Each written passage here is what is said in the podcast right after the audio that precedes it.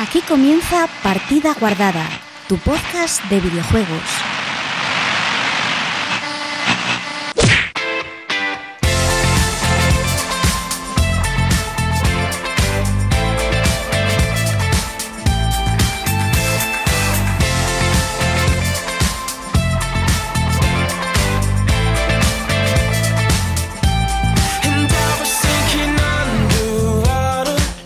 Hola, muy buenas chicos y chicas, bienvenidos una semana más a Partida Guardada, tu podcast de videojuegos.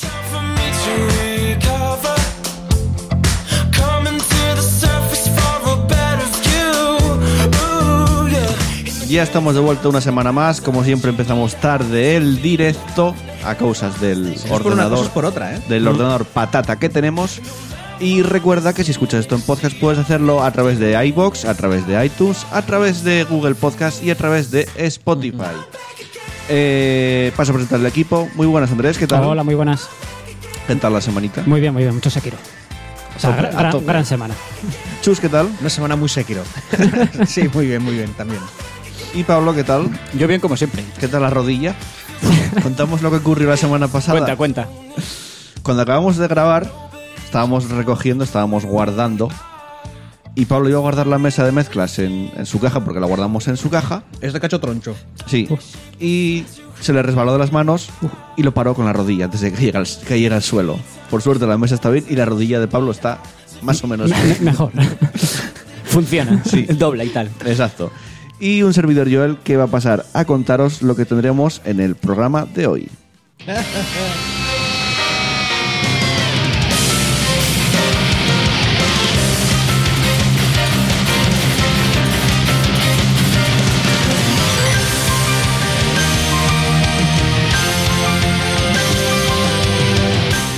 En el programa 27 de la cuarta temporada comenzaremos repasando las noticias de la semana. Escucharemos luego, descansaremos un poco las voces y escucharemos una canción. Repasaremos los comentarios que tenemos en Evox. Andrés y yo analizaremos Sekiro Shadows Die Twice. Iremos con la que estamos jugando y cierre y final y cada uno para su casa. Por lo tanto, ir guardando vuestra partida porque comenzamos.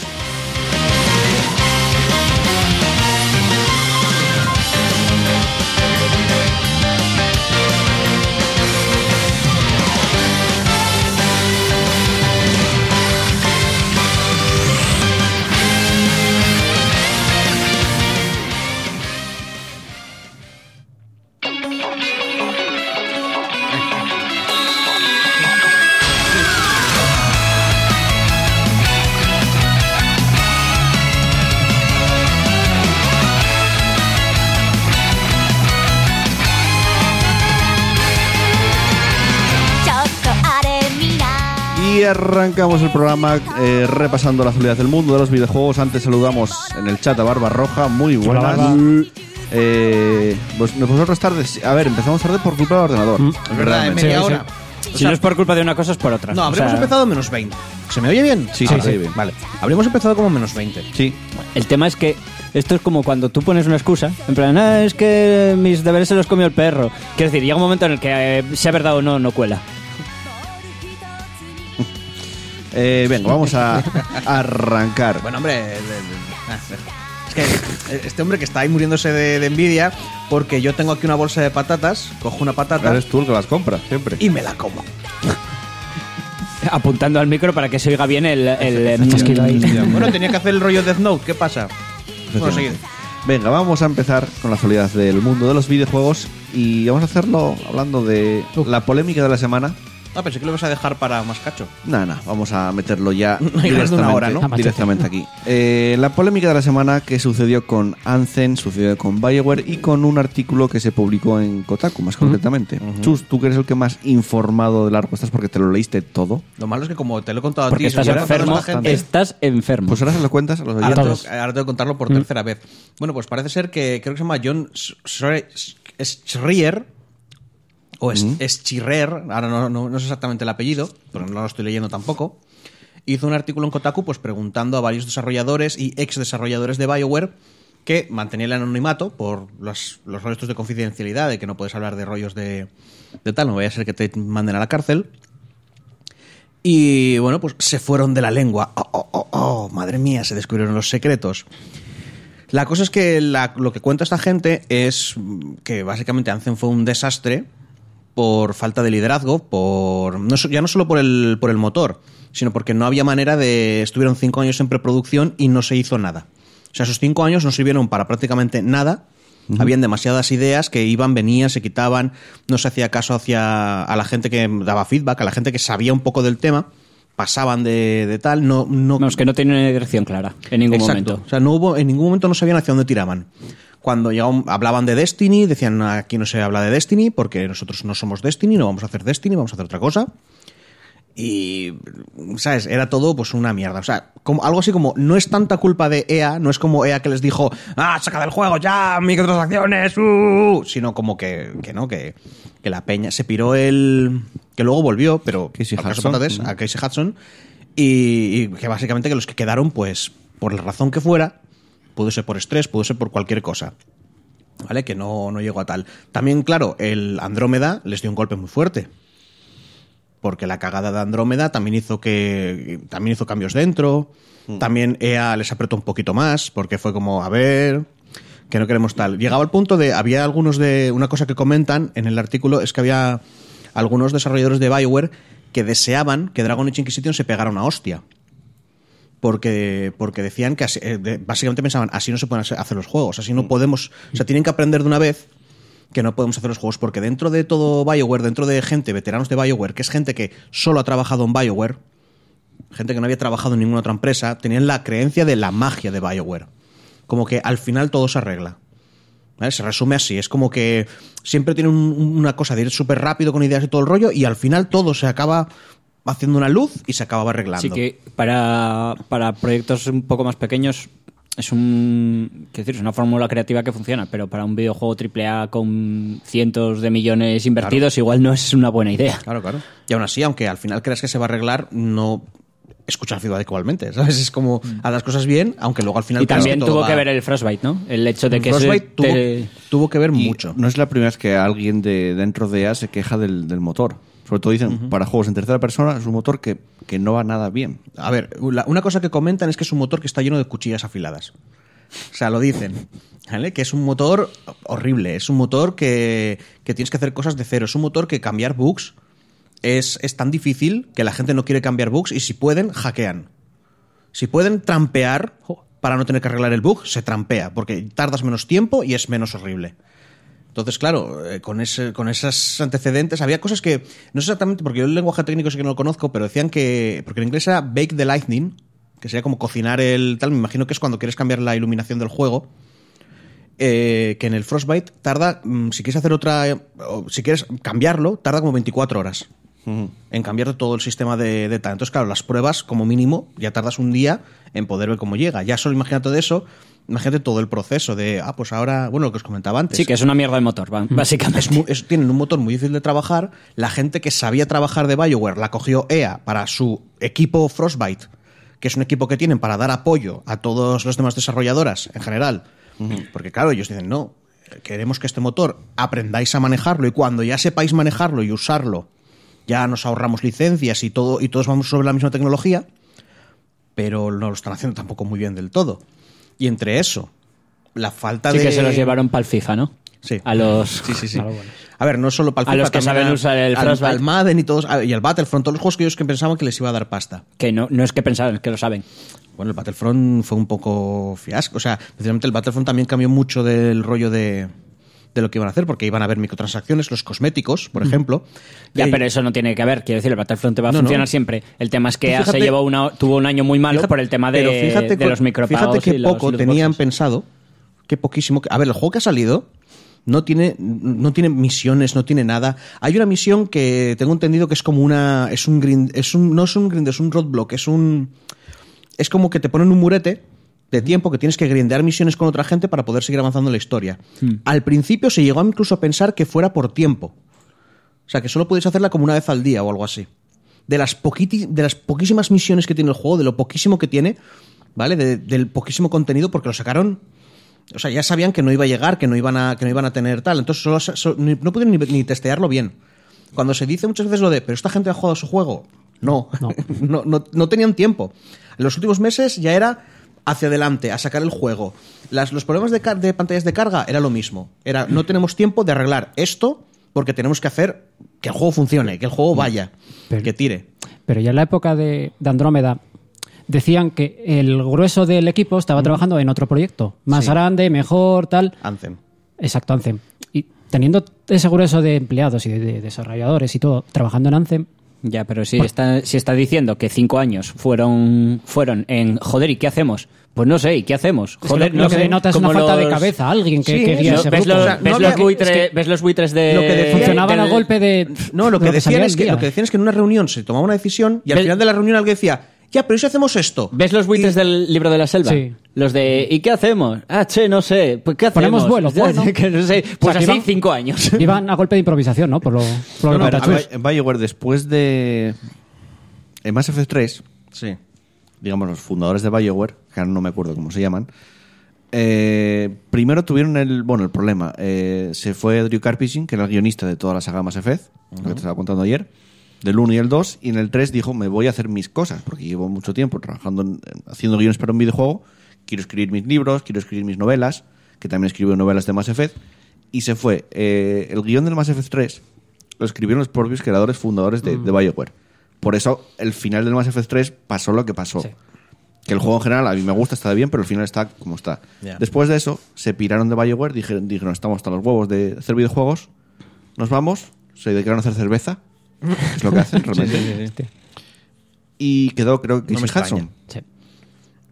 Casey Hudson con el tiempo también se piraría, acabaría rayado, seguramente. Y Es que, BioWare se fue como un es que poco es a lo tomar que- por el es lo culo. que decían, Y no hay que- una organización, no hay nadie que, di- que sea un líder, me, me- me imagino. Es que es el, dentro el- de el- la- el problema Se andan que como ya- pollos sin cabeza. que, que ya en Inquisition, que es muy rollo eso de, de hacer crunch brutal al final para que todo se solucione. Y había uno, algunos eh, desarrolladores comentaban a una cosa antes.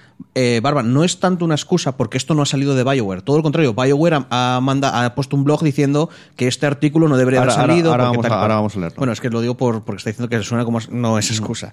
Esto es Peña que ya en anonimato que empezaron a partir de Andrómeda empezó a verse las bajas por estrés de Peña que se tenía que pirar dos o tres meses y algunos no volvían. ¿Vale? Y que empezó, o sea, que, que empezó a ser mucho. Pero una cantidad brutal, que todo el entorno, la gente estaba enfadada, estaban depresivos, estaba. O sea, que era toda una mierda, que era Yo todo creo que horrible. también es un poco la falta de organización dentro, Sí. del estudio Sí. y además la presión de Electronic Arts, lógica, porque llevas muchos años con el desarrollo Claro, del a juego, ver, no, no, es que que aquí. te está diciendo, oye, sácame esto. ¿Pensáis ya". que va a seguir existiendo BioWare? Mm, sí, creo que sí. Por ahora, Sí, por la fanbase, yo creo. No han cerrado, no, pero no han cerrado Anthem y han hecho el típico roadmap, han hecho el típico rollo de para este mes tendremos esto. O sea, básicamente, que es algo que he estado diciendo los últimos meses también desde Bioware. No pasa nada, como es un live service, todo lo malo lo iremos arreglando. Ya, pero... ¿Vale? O sea, Y en el pero ya se pensaba Pero, es desde- que, Igual, pero van a gastar todos- recursos en un juego que Yo apenas lo- lo juega gente Lo ya. que te No, quiero decir, vendió, vosotros mismos 100 usuarios. Ya, pero la dijisteis en, vuestro día, estabais diciendo, como esto no funque, como el Anthem sea una mierda, Sí, sí, no, no. A ver, BioWare pero es que se BioWare, muere. Pero es que BioWare. a no- BioWare lo despiden. Vosotros mismos lo dijisteis, es que, que yo dije, ya, a ver, pero- yo dudo mucho que echen Pero, a ¿qué BioWare. le queda no teníamos- ¿Qué le queda a Electronic Arts si echa a BioWare? Yo sinceramente, No, no. ¿sabes por qué creo que no los van a echar? DICE Sí, Y, eh, pero al final se busca, compran, y- y fi- sacan y billetera y compran otro que le DICE, funcione. DICE y Bueno. juegos deportivos, no hay más. El, Bueno, si el tema es que ahora, mismo, si echan a Bioware, la, la lluvia de mierda que les cae encima, porque después de las loot boxes, son, se- o sea, es, es de las peor valoradas. Y eso a la hora de, de las ventas se, se acaba Pero a ver, la- lo primero, BioWare no es BioWare. Porque prácticamente todos los veteranos, Sí, con no, Anthem ha no ocurrido, queda, hubo sí. una sangría de veteranos brutal. Durante el desarrollo de Anthem, los dos últimos años, empezó a pirarse gente que no era ni medio normal. Pero a saco. Ojo, y para vol- volvió Drew Karpyshyn, guionista. El- todo el lore, todo lo que hay de, de historia de Anthem está escrito por Drew- Karpyshyn. Que es, a ver, es un muy buen escritor. Bueno, Y- eh, Y no sé, o sea, con respecto a esto, no tardó BioWare en contestar con un comunicado. Y dicen, nos vemos en el nos vemos el valor no vemos No el vemos. valor de derribarnos unos a otros o de criticar el trabajo de otras personas. No creemos que artículos como este hagan ningún bien a la industria o nos ayuden a mejorar de ningún modo. Cada miembro del equipo de BioWare que ha trabajado en el desarrollo de Anthem ha demostrado un esfuerzo enorme, perdón, un enorme esfuerzo, dedicación y energía por hacer el juego. Y conseguir sacarlo adelante no hubiera sido posible sin sus esfuerzos. Escogimos no participar de esta historia porque sentíamos que no era justa al focalizarse en miembros del desarrollo específico que hicieron lo mejor posible por sacar adelante esta idea para los fans. No queremos ser parte de algo que trata de hundirnos como individuos. Hemos puesto mucho trabajo en la cultura de desarrollo de nuestros estudios y la salud y el bienestar de nuestros miembros es algo que nos tomamos muy en serio. Hemos construido un equipo de, li- de liderazgo en los últimos años que incluye a Casey Hudson como nuestro manager general desde 2017, algo que ha ayudado a dar grandes pasos para mejorar la cultura de estudio y nuestra creatividad. Hacer, hacer videojuegos, especialmente nuevas IPs, es uno de los desafíos más duros de nuestro entretenimiento. Hacemos todo lo posible por ofrecer un trabajo saludable y libre de estrés, pero sabemos que siempre hay opción de mejorar en este sentido. Aceptamos todas las críticas sobre nuestros juegos, especialmente de nuestros aficionados, y el proceso creativo siempre es dificultoso. O sea que no han dicho nada. Porque ese artículo en ningún momento dice BioWare es mierda, nada por el estilo. Vienen a decir, ¿creéis que Anthem es una mierda? Y en la, la mayoría creéis que es por culpa de EA o creéis que es porque hay contenido pero se lo han guardado para DLCs. No, no. No, es, es que te, no hay te contenido. explica, te explica lo que salió mal, básicamente. Claro. O sea, yo no creo que falló. sea- ¿Por qué falló? A, B, C, D.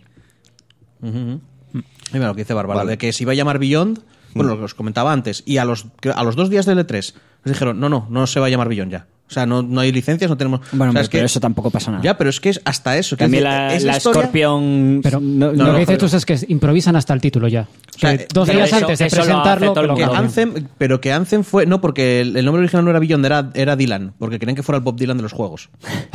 Porque querían dejar una marca, querían que fuera recordar. Que este juego marcara. Marcara el tal. Y luego el nombre original, con que se iba a titular el juego, era Beyond. Y hablaban en- de Beyond dentro de la propia empresa. y, nos ent- y- y se enteraron en el último momento. O sea, era, era tan. Es que era eso. Ni siquiera estaban informados. Sí, no- que fue un poco caótico el desarrollo. Fue horrible, tío. O sea, yo lo estaba leyendo. No lo hicieron bien, no lo y- hicieron bien y punto, y estaba flipando, porque, porque claro, tú dices tú, bueno, esto de un grupo indie lo entiendo, de gente que empieza, pero una empresa tan grande, que supone que tienen gente ahí. El problema es capaz. que, por lo que me cuentas, tenían maneras de- muy de funcionar de grupo indie, o de grupo indie o semi-indie, de doble A, por decirlo así. Eh, y eso funciona cuando no eres mm, 300 personas trabajando en, en- en un triple A. No, no, que claro. eso no se funciona así. Pero ya te digo, o sea, cuando, cuando llega. Cuando les llega feedback y están pasando del feedback. Porque, ya, pero claro, es que hay a saber, a saber hay qué, quejas cua- de- cuánta- cuánto feedback le llegaba o Hay- su manera de funcionar, eso No, tampoco no, lo sabes, tío. El problema, el problema es que. Tú tienes la mira, visión de. Una no, cosa, no tienes el punto de vista de la gente que estaba recibiendo ese feedback, tío. No- o y- o si porque se no podían se han- permitir, o si se podían permitir porque estar no se, han, atendiendo ese feedback. no se han pronunciado al respecto. No han querido pronunciarse. Obviamente. Con todo, todo este rollo que pasó, también se filtró, Kotaku filtró, un mensaje, un comunicado de Casey Hudson a los trabajadores del estudio, que dice así. Eh, el artículo menciona muchos de los problemas del desarrollo de Anthem, pero también de otros proyectos anteriores que hemos venido acometiendo. Es el propio Casey Hudson. ¿eh? Esos problemas son reales y nuestra máxima prioridad es la de continuar trabajando para resolverlos. Todo ello dibuja una vinculación entre los problemas y la calidad del ambiente de trabajo de nuestro estudio y de su personal. Cuando se me ofreció volver a BioWare, lo hice sabiendo que la compañía estaba experimentando cambios significativos y desafíos difíciles para la visión creativa y la salud del equipo y su organización. Quería y sigo queriendo ayudar a mejorar en todas las áreas posibles porque adoro este estudio. Y por encima de todas las cosas quiero crear un lugar de trabajo donde todos nos sintamos felices y realizados. No puedo decir que haya hecho un buen trabajo hasta ahora, pero sí hemos dado algunos pasos hacia adelante para mejorar la organización del equipo y centrar más las misiones y los valores de todo el mundo dentro del equipo. Además, estamos preparando cambios en la producción que ofrecerán una visión más clara para el proyecto, así como un periodo más significativo de postproducción que ayudará a aliviar las presiones y las ansi- ansiedades de los equipos durante el desarrollo de cada juego. Eh, no es justo lo que se ha hecho en cuanto a indicar con el dedo a determinadas personas del estudio para criticarlas. No es justo y puede causar traumas, así que no podemos participar de un artículo que haga tales afirmaciones. Queda mucho por hacer y vamos a hablar en detalle con vosotros sobre muchos otros cambios que planeamos en respuesta al feedback interno. Estoy comprometido a devolvernos a todos, los- a todos a las más altas expectativas que la gente tiene sobre nuestros productos y lo vamos a conseguir a través de la creación de un entorno que se cuente entre los mejores del mundo. Con vuestra ayuda lo conseguiremos. Me encanta lo de no se puede hacer un artículo así porque puede causar tramas. Claro, lo mejor es callarse y dejar que sigan, que sigan ocurriendo estas cosas y más peña siga teniendo bajas por estrés o se piren de- del No, mundo de los videojuegos porque están quemados. Pero, no, pero. no. A ver, Esto es un toque y va de puti- Y este artículo es buenísimo. sí, pero puede que no sea perfecto. nada Quiero decir, puede, perfecto. puede que tenga puntos positivos o puntos negativos. Puede que eh, el hecho de que esté apuntando a determinadas personas específicas que, no- intentaron hacer lo mejor posible. El artículo no apunta, o sea, el artículo no dice, ¡buah, esta gente es horrible, lo hicieron mal! No, no, el artículo empieza, en tal fecha pasó esto, esta Ya, persona pero se la fue, culpa, la es de A, la esto". culpa es de B, la culpa es de C. No. Eh, puede que sea objetivo y puede que no, no pretendiera hacer daño a nadie, pero puede que lo hiciera. ¿Vale? Pero lo que te quiero decir es que es eso, pero es que si tú estás diciendo, en esta fe- fecha vino tal persona y han ocurrido estas cosas, no estás diciendo directamente, es un ser inútil, pero vino esta persona, ocurrió esto, vino esta persona, ocurrió tal, pasó esto, ocurrió esto, en este momento se les mandaba tal, a ver, de Y, estás, y estás haciendo público a, a una persona la, que es la culpa de que haya sido a la mierda el, un ¿vale? juego súper Pero es que igual, si no se hace esto, este señor no sale y no hay cambios. Y siguen con la tontería de la magia de BioWare y que si no sé qué y bla, bla, bla. Y se Sí, continúa se y otra puede hacer, se puede hacer este desarrollo sin decir entró esta persona y pasó esto. Vale. Se puede decir pasó Muy bien, esto. tú no lo dices que, que entró esa persona, va una persona a Wikipedia y dice en tal año entró esta persona a trabajar. Es que es que es no, eso, no porque, eso es no, público. eso no lo vas a. Sí eso, lo sabes. Eso es- poniéndolo en el artículo. ¿Vale? Si no lo pones en el artículo, digamos que es menos probable que, que eso salga a la luz. Vale, pero decir- bueno, es que simplemente es como y vino, se fue Casey Hudson y vino alguien. Quiero decir, el tío, el tío, el, el, el señor este, ¿cómo se llama? Casey Hudson. Eh, Casey Hudson dijo, a ver, estáis atacando a gente. Somos conscientes de que, de que lo hemos hecho mal, somos que tal, pero es que este artículo está atacando a gente. Pero es que no ataca a nadie. ¿Vale? El ¿Tú artículo- consideras, tú consideras que no, tú consideras que no ataca a nadie. Este, este tío te está diciendo que sí, que es a quien han atacado. Vale, pero es que este tío está defendiendo a su empresa, que le están pagando, la misma empresa. No, ahí que no te hace está, firmar- no está defendiendo a su empresa, está defendiendo Hombre. a determinadas personas de esa empresa. Está y no- está diciendo, esta empresa ha cometido errores, Mira, pero está- se está atacando a de determinadas entrada, personas. Están haciendo control de daños. Lo hemos hecho mal, vamos a cambiar, vamos a mejorar. La culpa es de las víctimas siempre. No, pero si las víctimas precisamente son los que estaban hablando y que, y que no podían hablar. Las víctimas son los que están continuamente teniendo que comerse crunch, teniendo que estar trabajando como cabrones. También. Y, no, y, y siempre están jodidos y luego se queman y dejan el mundo de los videojuegos. Esas son las víctimas. También, pero, También aquí hay pero un- Si tú te pones en una problema. posición de responsabilidad, te jodes, tío, estás a eso. sí, obviamente También es tu aquí hay trabajo. un problema general que es el hermetismo que tienen los estudios de, de desarrollo de videojuegos. Sí. Porque hay un hermetismo total. No hay nadie que. De entrada, prácticamente no se regula lo que pasa ahí dentro.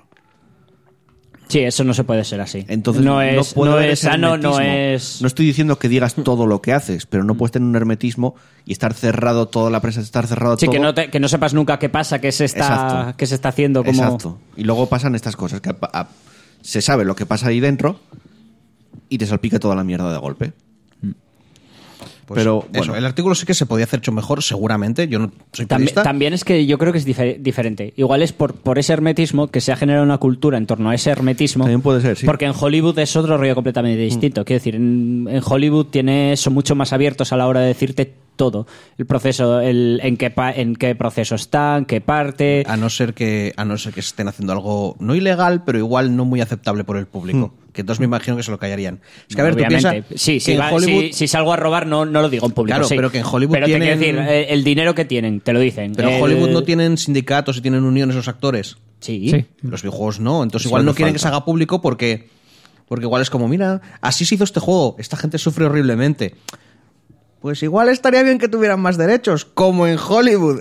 Es como que pueden presentar una imagen más abierta porque A tienen... ver, Hollywood tiene sus, sus aspectos muy jodidos, ¿eh? Ya, ya, ya. Pero el No, no, tema como- es que incluso todo. en esos aspectos jodidos, digamos que el mundo del cine es mucho más abierto.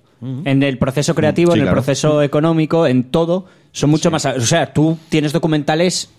Y, y no pasa nada porque salgan esos documentales, quiero decir. Y, y tienes Ya, gente y hablando digo, y aquí, aquí abiertamente viene, de y aquí eso. se hace un artículo hablando de los problemas que ha tenido esta Ya, esta- pero eso, eh, no esta- es el este mismo, tal. no es lo mismo. Es lo mismo. Chus, Es como no, cuando te es, dicen, no es ni parecido. es como cuando te dicen, este juego Porque no es el, el- el- es lo mismo, no es el mismo contexto, no es lo mismo que yo en un entorno determinado haga una broma que, que es súper chunga, que vaya a otra zona, haga la misma broma y sienta como un tiro, porque no es el contexto adecuado. Vale. Lo quiero decir, esta, este, este documental o este Artículo. artículo, lo haces en, en Hollywood y dices tú, bueno, otro más. Pero es que, por- ¿Vale? Es como, no hostia, problema". mira, mira tú qué tal. Pero es que lo haces en un, en un tipo de industria que es mucho más hermética, que esto no se, pues es- por no se tal, y es- eso, y el, y el impacto para, para tal Y eso va a ser mayor. Y por eso creo que es buenísimo, porque es necesario. Porque tendrían que ser más Ya. abiertos. A ver, que me sí, parece a mí. Tendrían que ser más abiertos, completamente de acuerdo. Y Pero no no, a creo que la pero es que- solución, no creo que la solución sea es- echarle la la mierda a X Pero personas. es que, joder, otra vez. Pero es que te estás quedando esto. con lo que dice que ese Jason, que no le echan mierda, que no dicen que eran. En ningún momento dicen Yo que eran también no me he inútiles. leído el artículo. Es que yo pero, sí me lo he pero, leído. Pero quiero decir que lo Hudson que está diciendo que Yo sí. sí me lo he leído. Lo que era, son desarrolladores que están diciendo todo el tiempo. No, no sabíamos qué ocurría. No- La sensación Ya, que nos y no estaba tienes- dando. Y, y ahora tienes la- el punto de vista de los otros. No, a no, ver, no, perdona, no, no. Casey Hudson no ha dado el punto de vista de absolutamente nada. Ha dicho, vamos a mejorar y ese artículo nos ataca. En ha dicho, momento- eh, hemos hecho mal esto, hemos hecho mal esto y hemos hecho mal esto. Pues sí, es verdad. y eso pero, iba- y- y eso pero iba este artículo, pero, eh, estudio, ¿eh? pero este artículo está atacando a X personas y les está, Pues no lo ha y les hecho. está No generando ataca a X personas porque a no nadie. personalizan nadie. ¿Cómo que no? Como que No no. dice- Acaba de no- decir, no en este, entre X personas y pasa mal. No, es, Eso es no que de, es entra- de entrada, atacar. de entrada ni siquiera va en una, en un- ni siquiera va en una, en la misma oración. Es como se fue Casey Hudson, Mm. metieron a tal y tal y tal para, para eso, pa- pa- para poner su Está- puesto. me estás dando tal y tal y tal, ahí estás atacando tal y tal y No tal. está atacando, Pablo, está dando información. Por que lo es que dijo toca. Chus, solo Si- hablaba de la situación si cada vez, a ver, si sea, cada vez que se va una persona de, de tal, hay una noticia, se ha ido. Ahora, siempre- y en esas noticias siempre dicen, se ha ido, y tal persona va a poner, va a estar en su puesto. Ya se hacen normalmente se, las noticias. se ha ido, ha entrado tal, todo sale mal. No, todo sale no mal para nada. No sé, estoy, No, no. ¿me estás forzando una asociación o Todo sale mal para nada. Y te lo voy a repetir, es gente que estaba diciendo todo el tiempo, no, sabíamos que ocurría. Y cuando intentábamos eh, ente- eh, informar, cuando intentábamos hacer tal, recibíamos eh, evasivas, recibíamos continuamente esto. Puede que sí que est- lo que estén diciendo no es atacar tanto como decir, hacen mal su trabajo. Y eso perdona, pero no es atacar. No, no es atacar, porque si una persona hace mal su trabajo Yo te y tú estoy coges y dices que hace mal su el trabajo, no estás atacando, creo yo, no el sé. Casey Hanson no es, no es un gran... ¿Qué decir? Sí, pero es que Ah, ese ¿es un no gran estuvo- directivo? Sí. Era, eh, al- la- el, era el del grupo que hizo Mass Effect y los conocían como la Enterprise. Porque básicamente los- era, era como la Enterprise de BioWare porque... Yo pensaba que era un desarrollador este pavo. O No. que había sido desarrollador y ahora No, estaba no. de directivo. Ya, ya lleva tiempo dirigiendo. Era, era jefazo Sí. de, de tal. Y básicamente el rollo es que ese tío era hacia allí y como un puto láser hacían el tal. Luego tenías el de Dragon Age, que les decían que era como un barco pirata, porque iban como un poquito a poquito y luego, o sea, iban como de islita en islita y al final acaban llegando a su, a su destino. El tío este se, se piró, o sea, se piró un... A ver, lo que quiero decir es que se piró una persona que tenía visión, que sabía centrar, pusieron a gente que puede que por lo que fuera no supieran hacerlo, porque lo que viene a decir es que estuvieron años, Pablo, eh, antes no me dejaste decir, estuvieron años que se reunían y decían, vamos a hacerlo así, sí. Y justo al final decía alguien, oye, ¿y si hacemos esto? Bueno, venga, pues para la siguiente, para la siguiente reunión lo arreglamos. Y no se, y no, se toma ninguna decisión. Porque si ya saltaba alguien diciendo, y sí, y sí, y sí, todo lo que se había hablado antes, ya, para nada. O sea, que, tenías, que no es como son inútiles, pero era gente en plan de, son gente que no decidía. O sea, nadie cogió la responsabilidad de, Vamos, de tal. vamos. Y no es como, no valéis para nada. Simplemente es como, hacía falta una persona que Si, se- alguien- si- si el propio directivo, el que se piró, dijo, di- se quejó de ese artículo, Bueno. pienso que su palabra, que tú consideras que no tiene ningún valor, al parecer. No, no es que no tenga ningún sí, valor. es acabas que- de decir, eh, ¿qué va a decir? Es su empresa. Vamos a continuar. Vale, vale. Porque los que sí decidieron son Tenías razón, que Gearbox. defender. Son, ya lo sé, son Gearbox. Ya te lo dije. Ya, Te ya, ya, ya, lo que fuese. Son Gearbox que ya decidieron la fecha de lanzamiento de Ah, Borderlands 3. Va a llegar el 13 de septiembre de este mismo año. Vale. Eh, Pa- para mí es un año. Primero se filtró y luego ya lo confirmaron. Enseñaron un nuevo tráiler. eh, se ven los personajes. Se ven como los malos. eh, no sé si vosotros que jugasteis más reconocéis algún personaje. No. De los malos, no. Yo reconozco a alguno de los buenos, sí. Sí, bueno, está la Pero sirena. la sirena y Está. el- la el- otra, el- están las dos sirenas. Y el ¿salen? soldado también, el, ¿Salía el negro. soldado? No me fijé. El negro. El ne- el ne- no. que- ¿El de la torreta? No, ¿no? ¿O sí? No, el negro sí era, el del 2. Igual no era el soldado, pero era un No, no es personaje. ese, no es ese, no, no es ese. Ay, Dios. Es que va- vamos a territorio spoiler. Joder. Vale. Vale, mejor no. Pero es el Borderlands 2 también. Quiero decir, cu- ya tiene un montón de años. Bueno, dicen desde Gearbox. Durante los últimos años, el equipo de Gearbox Software ha estado dedicando toda su pasión, creatividad y amor a hacer Borderlands 3 la aventura más grande, más gamberra y más ambiciosa que, hemos, que jamás hemos creado. Borderlands 3 no solo es una carta de amor para los fans de la serie, sino también un punto de entrada ideal para los nuevos jugadores que, adentren, que se adentren solos o cooperativamente, online o u offline, en la última y mejor entrega del shooter looter definitivo. Eso dice Randy Pitchford, que es el CEO, el, el presidente de Gearbox. Hay que tener en cuenta una cosa, y es importante. Gearbox, hasta ahora los juegos que sacó desde Borderlands 2 se pueden considerar patatas. Putas mierdas, incluso. Sí, básicamente, porque tenemos el Alien Colonial Marines, Vale. Mierda. los memes del Alien haciendo eh, chiquito la calzada. Sí. Tenemos el que iba a ser la competencia de Overwatch, que les dijeron, no lo sacáis cuando el Overwatch. No lo sacáis cuando el Overwatch. Lo sacamos cuando el Overwatch, con dos cojones. El juego al mes valía 5 euros. Compite con. Blizzard, sí. A ver qué tal te va. Y no les fue muy bien hasta ahora. Yo creo que es la última bala que le quedan a recámara a, a Gearbox. Te comento, este juego, según lo anunciaron, se- que lo, me lo, que lo, lo pusiste en el grupo Chus, fue un sí. Ahora estoy en plan, jo, Ya. tío, jo, tío. No, no hablaron ya de loot boxes y todo. Loot No. boxes, de el, las temporada. Season No, Pass, ver, Season- las micropagos, Sí, Season Pass. exclusivo en Epic. Es como, Season- venga, hombre, vais, a hacer algo, vais a hacer algo mal, algo Sí bien, son- algo que sí, no sea en plan sí, rollo sí. Satán. Si son Pass ya tuvo el, el pre-sequel y el Borderlands 2. Ya, bueno. Que, a ver, sigue sin ser algo bueno de pagar por adelantado lo que no sabes lo que va a venir. Ya, pero si lo juntas con todo lo demás, es que Loot son como muchas pero es que cosas. loot, loot boxes a un juego.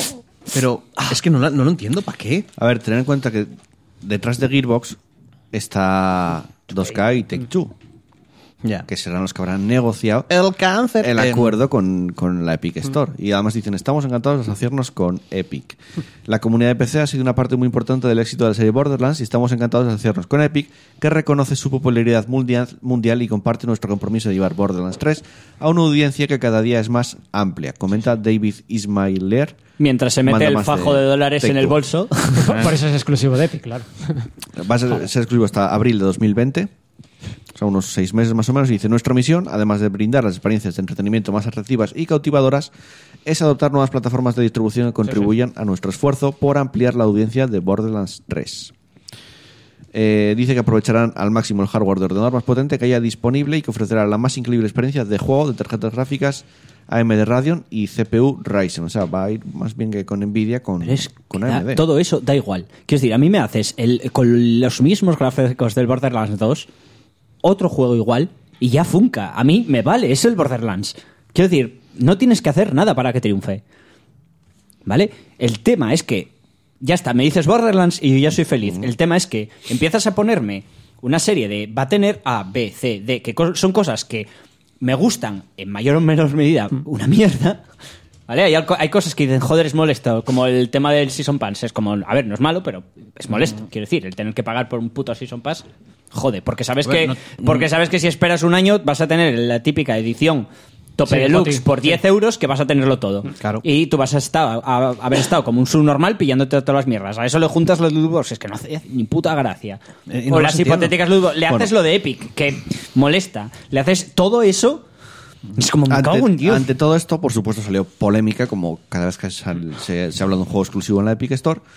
Y Randy Pitchford eh, pues, hizo un comunicado en Twitter. Dice, nosotros somos solo el talento. Eh, dice que está, eh, bueno, que aclara que, el- que como cliente está contento por comprar en diferentes tiendas. Ya lo hago, he comprado videojuegos en Xbox, PlayStation, Switch, Steam, Origin, GOG, Humble, Uplay, Epic y otras. Sí que tiene pasta. Joder, desarrolla videojuegos, no va a Ya, tener. joder. Para mí las exclusivas están bien cuando tienen ventajas y son cortas, digamos de unos seis meses. Co- Eh, Qué casualidad, como nuestro sí. juego. Como la nuestra. Y dice ¿Eh? que Uh. bueno que estaría muy interesado en tener eh, un juego cruzado entre plataformas. Creemos que el apoyo al juego multiplataforma es un requisito previo y el liderazgo de Epic Games es en el ámbito del crossplay resulta muy útil para nuestros intereses. O sea, un poco lo defiende como que Ya, viene ya. bien para Bueno, nosotros. ¿qué te va a decir? Son seis meses. ¿Qué te va a decir? Está, está diciendo eso, básicamente. Este en plan, es- bueno, son Este seis meses solo. Es un joder. poco turbio el Randy Pitchford, ¿eh? Bastante Sí. turbio. O Es sea, que, no diga que quiere llegar al, al, o sea, al más mercado posible, queremos acceder a todo tipo de gente, queremos Pero si me una pagas, audiencia oye, mayor, a- pero coge y luego lo hace exclusivo. Pues, macho, No sé. es que... Claro, y de Borderlands saltamos a Anno 1800 porque también va a ser exclusivo de Ah, no. la Epic Games Store y de Uplay en este caso también. Eh, dicen desde, desde el ano. Las ventas de Anno 1800 se suspenderán en Steam después del 16 de abril debido a la decisión del editor de vender el juego exclusivamente en otra tienda para PC. El editor nos ha asegurado que todas las ventas anteriores del juego en Steam se completarán en Steam y los propietarios de Steam podrán hacer al juego y cualquier actualización futura o DLC a través de Steam. O sea, esto es más un caso similar al que pasó con Metro que a esto de Borderlands, que anuncias el juego y directamente anuncias que el juego sale en la Epic. Aquí tú tenéis el juego en Steam en venta, de repente dices cortamos las ventas de Steam porque nos vamos a la Epic. O sea, es un caso más como Steam que sí, con- perdón, como Metro, que lo veo bastante más feo que, que lo de Borderlands. Porque lo de Borderlands, al fin y al cabo, es una decisión que tomas desde un inicio. Sí, Esto es un cambio de rumbo y sí que puede fastidiar a los Después usuarios. de que, de que el tío dijera la GDC fue. Sí, ¿no? Fue lo que lo dijo el de la GDC, el de. El de se me ha ido el nombre. La, la anti-Steam. Después de, que, Epic. de que el, después de que el tío de Epic dijera, no, no, a ver, lo de Metro fue un caso puntual, esto no se va a repetir a la semana, y está diciendo, bueno, pues el Borderlands exclusivo, y el Halo exclusivo. Pero no habías dicho, ¡ah! Te lo tragaste. Dios. Eh, además, con lo de Borderlands, después de todo este rollo, ya estamos con el rollo de la review bombing en Steam, que es gracioso porque hace un par de semanas la propia Steam dijo que si había reviews bombing, iban a cortar las, las reviews de ese juego. No hicieron nada. Es que aquí estoy, Amigo. es que aquí estoy con pazos. Yo es que no, no vi. Lo, lo vi yo ayer que decía lo de no, es que aquí Steam, co- aquí Steam dice, ala, jodeos. Sí, Ah. pero, Sí, claro. pero si haces ¿Que no comuni- el juego dentro de tal? Pues pero si haces, un, con la review si bombing. haces un comunicado diciendo que vas a cortar la review bombing, Bueno. Si haces un Eso lo hacen comunica- para si, si no digas nada, no No, digas pero en nada. realidad está al mismo nivel que Epic, entonces. pero no digas claro. nada, cállate la boca. Y deja- se- sigue permitiendo. Claro, eh, eh, permitiendo uno que- dice, uno que dice, tontos hagan esa tontería. uno dice que no vas a, uno dice, no, no, si nosotros lo de robar juegos en el último momento no lo vamos a volver a hacer, lo estoy haciendo, ¿vale? Mientras se descojona de ti en la puta cara, Steam lo mismo, es como, no, no, esto lo vamos a cortar, a no ser que no nos interese. Quiero decir, si se están metiendo con alguien que nos ha tocado los cojones, eh, que se joda, ¿sabes? Por eso es nuestra plataforma. Como tío.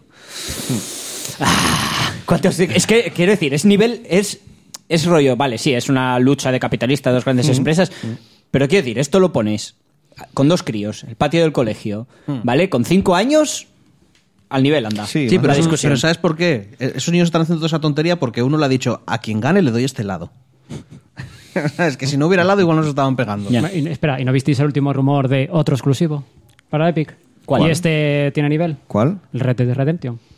Hostia. Ya están saliendo rumores de que va a salir en exclusiva para la Epic. Muerte En PC. y destrucción. Muerte ver. y destrucción. De todas maneras, por las tres est- estocho. A ver, no es nivel. No, no es lo mismo. No, No, es, no, no no. es ni una sombra de lo mismo. Pero. Cuando- Bueno, también te digo que ahora se ha, ha bajado mucho ¿eh? el Red Dead. Con, con todo el con Sí, todo el rollo sí. que ha recibido Sí. de a ver que es un gran juego pero es una puta chapa Mm. Pero porque había demasiado hype. Había un hype que no era normal con ese juego. es que no sé qué pasó con Rockstar Eso, eh, no, No hay nada no hay nada como sacar un juego cada 10 años para ser Dios Claro. O sea, el- dices tú, el juego es muy bueno, todo lo que quieras, pero no había un hype que no era. Había un hype con el Red Dead Redemption que no era ni medio normal. A mí me, me cansó el juego antes de que saliese precisamente por eso. Y no sé, ahora sí que bajó un poco. Pero cierto que Epic empezó diciendo, bueno, vamos a meternos a vender, vamos a hacer un poco la competencia Steam, pero van a saco. a Hombre, no, ya de, primer momento ya empezaron con competencia. Desde el momento en que abrieron la, la tienda ya dejaron claro que iba a ser una competencia muy agresiva. El tema es que está pasando de ser competencia agresiva a ofensiva. ¿Sabes? A, Sí, a- sí, sí. a ofensiva, pero ya no solo ofensiva para Steam, que a mí eso me la comen los huevos, ¿sabes? Es como, está siendo ofensivo para todo el mundo. Mm. Claro, es que empezamos, bueno, otra tienda, ahora la competencia Steam, Es es igual la- repercuta a nosotros que, Que, bajen pero precios, pero la verdad va, es que, ¿cómo le va a hacer la competencia si no? ¿De qué otra manera puede ganar a Steam? Mejores precios para nosotros. no. Que se repercuta Es que al final solo luego. gana el desarrollador con Epic. Ya, ya, El pero, consumidor, ver, ¿qué, qué ganamos? Nada. Dar un mejor servicio no funciona. No. Si no, GOG habría ganado a Steam. Sí. Eso es así. Para ganar a Steam, Es que tienes que que es diferenciarte el de puto Steam. monopolio, tienes que romper, Bueno. tienes que destrozar, o sea, tienes que ir a, a- a la guerra. Sí, pero ¿sabes? también tienes, tienes, repito, yo tengo mejores precios en Steam. Así de sencillo. ¿Sabes por qué? Y no porque compre en Steam o por las ofertas de Steam, porque tengo Instant Gaming. Sí. ¿Vale? Eh, yo voy a. Instant Gaming y un juego de 60 pavos pago vale la 30 mitad. o 40.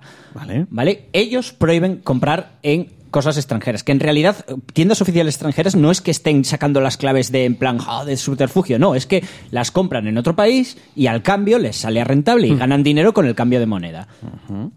¿Vale? Epic cierra esa posibilidad. Bien. No sé, a, a mí ahí me est- estoy ganando Pero- con Steam. Y por cierto, Barbarroja, yo también. No, de momento, mientras me, o sea, mientras me sea posible, voy a dejar cero euros. Yo Aparte, también, pero tengo como unos 10 juegos en la biblioteca porque cojo todos los gratis. yo no, yo todavía ni me lo he instalado. Son muy, Epic, ojo, dan muy buenos es la, ¿eh? la tienda Gratis. es basura. Sí.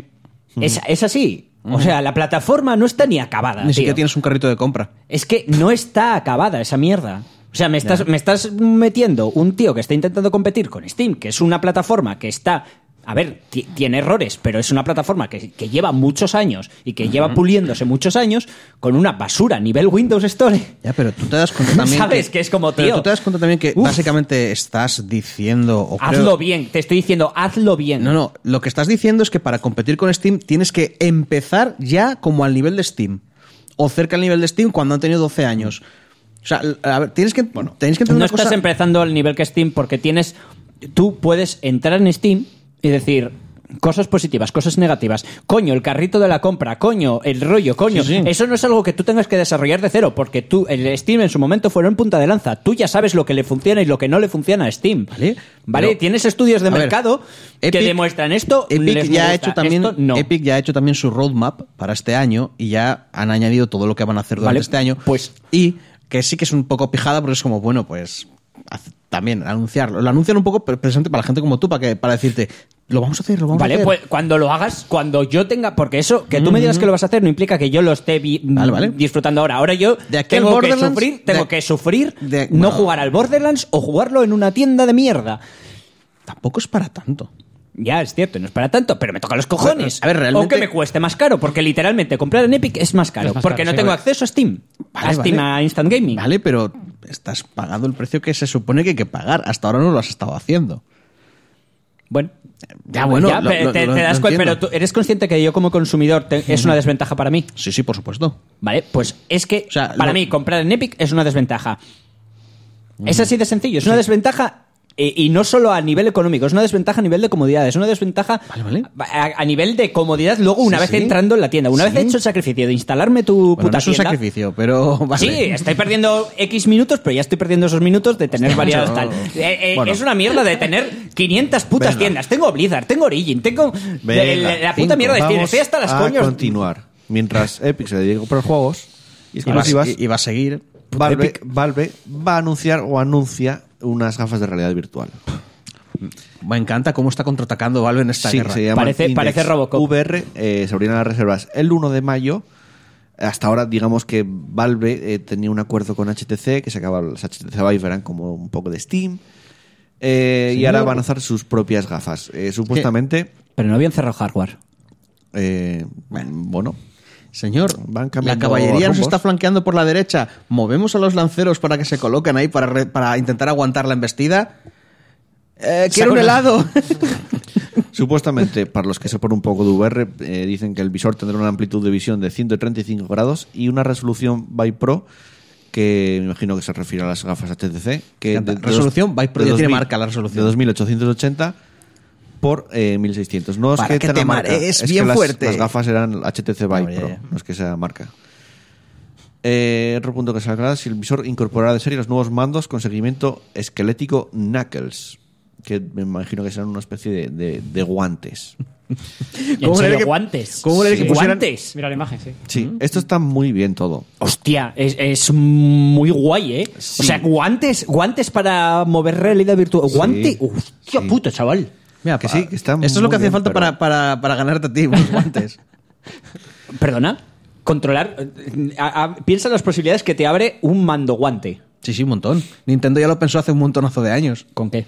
Bueno, ¿viste el guante este de Nintendo de... ¿Era de Nintendo o, o me estoy equivocando yo? Creo que te Era estás de Sega. equivocando. Era de Sega, el, el, el, el, el, el guantecito este que tenía Ah, ya sé cuál como el mando y Sí, todo. el coño, pero no es lo Hostia, mismo, sí. tío. Bueno, ya pensaron No en un guante, mismo. tío.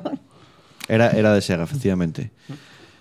Eh, me hace gracia lo que hizo Barba Roja en el chat. Y que Está confundir, confundir ¿eh? a Epic, sí. Claro, está diciendo, no ganaremos en el mundo real, pero el mundo virtual será nuestro. Mira un guante. Tienes a Epic que está apostando a saco. A ver, eh, Está- comprando a ver, está- a, a quien puede. Está a obligando, vende. está obligando a todo el mundo a que usen. A, a ver, la estrategia de Epic es obligar a la gente a usar su plataforma. a base de porque y de no pueden estudios. competir. no pueden convencer, porque no pueden. Porque para convencer, para que te vayas a Steam, igual requieren dos años de trabajo. Y en dos años el Fortnite ya no, no da. Entonces, lo único que les queda es obligar a que la gente vaya a su tienda y luego se queden porque les guste. Como que les perdonen la obligación. Vale. Pues luego, en el otro lado de la balanza, tienes a Steam. Tenemos unas gafas VR. ¿Eh? No os vayáis. Podéis. ¿Os hemos dicho que el, que el guante se siente lo que tocas? ¿Eh? ¿Eh? ¿Eh? Tranquilos que llegan los japoneses con ciertos Es juegos. está el VR, sigo diciendo lo mismo que decía hace años. Lo veo muy bonito, pero creo que no es el momento todavía. ¿Y cuándo será el momento? No lo sé. Ese es Cuando, el problema. cue- cuando cuesten menos Ese es el problema. y hayan perfeccionado el rollo de los frames para que no potes cuando lo usas.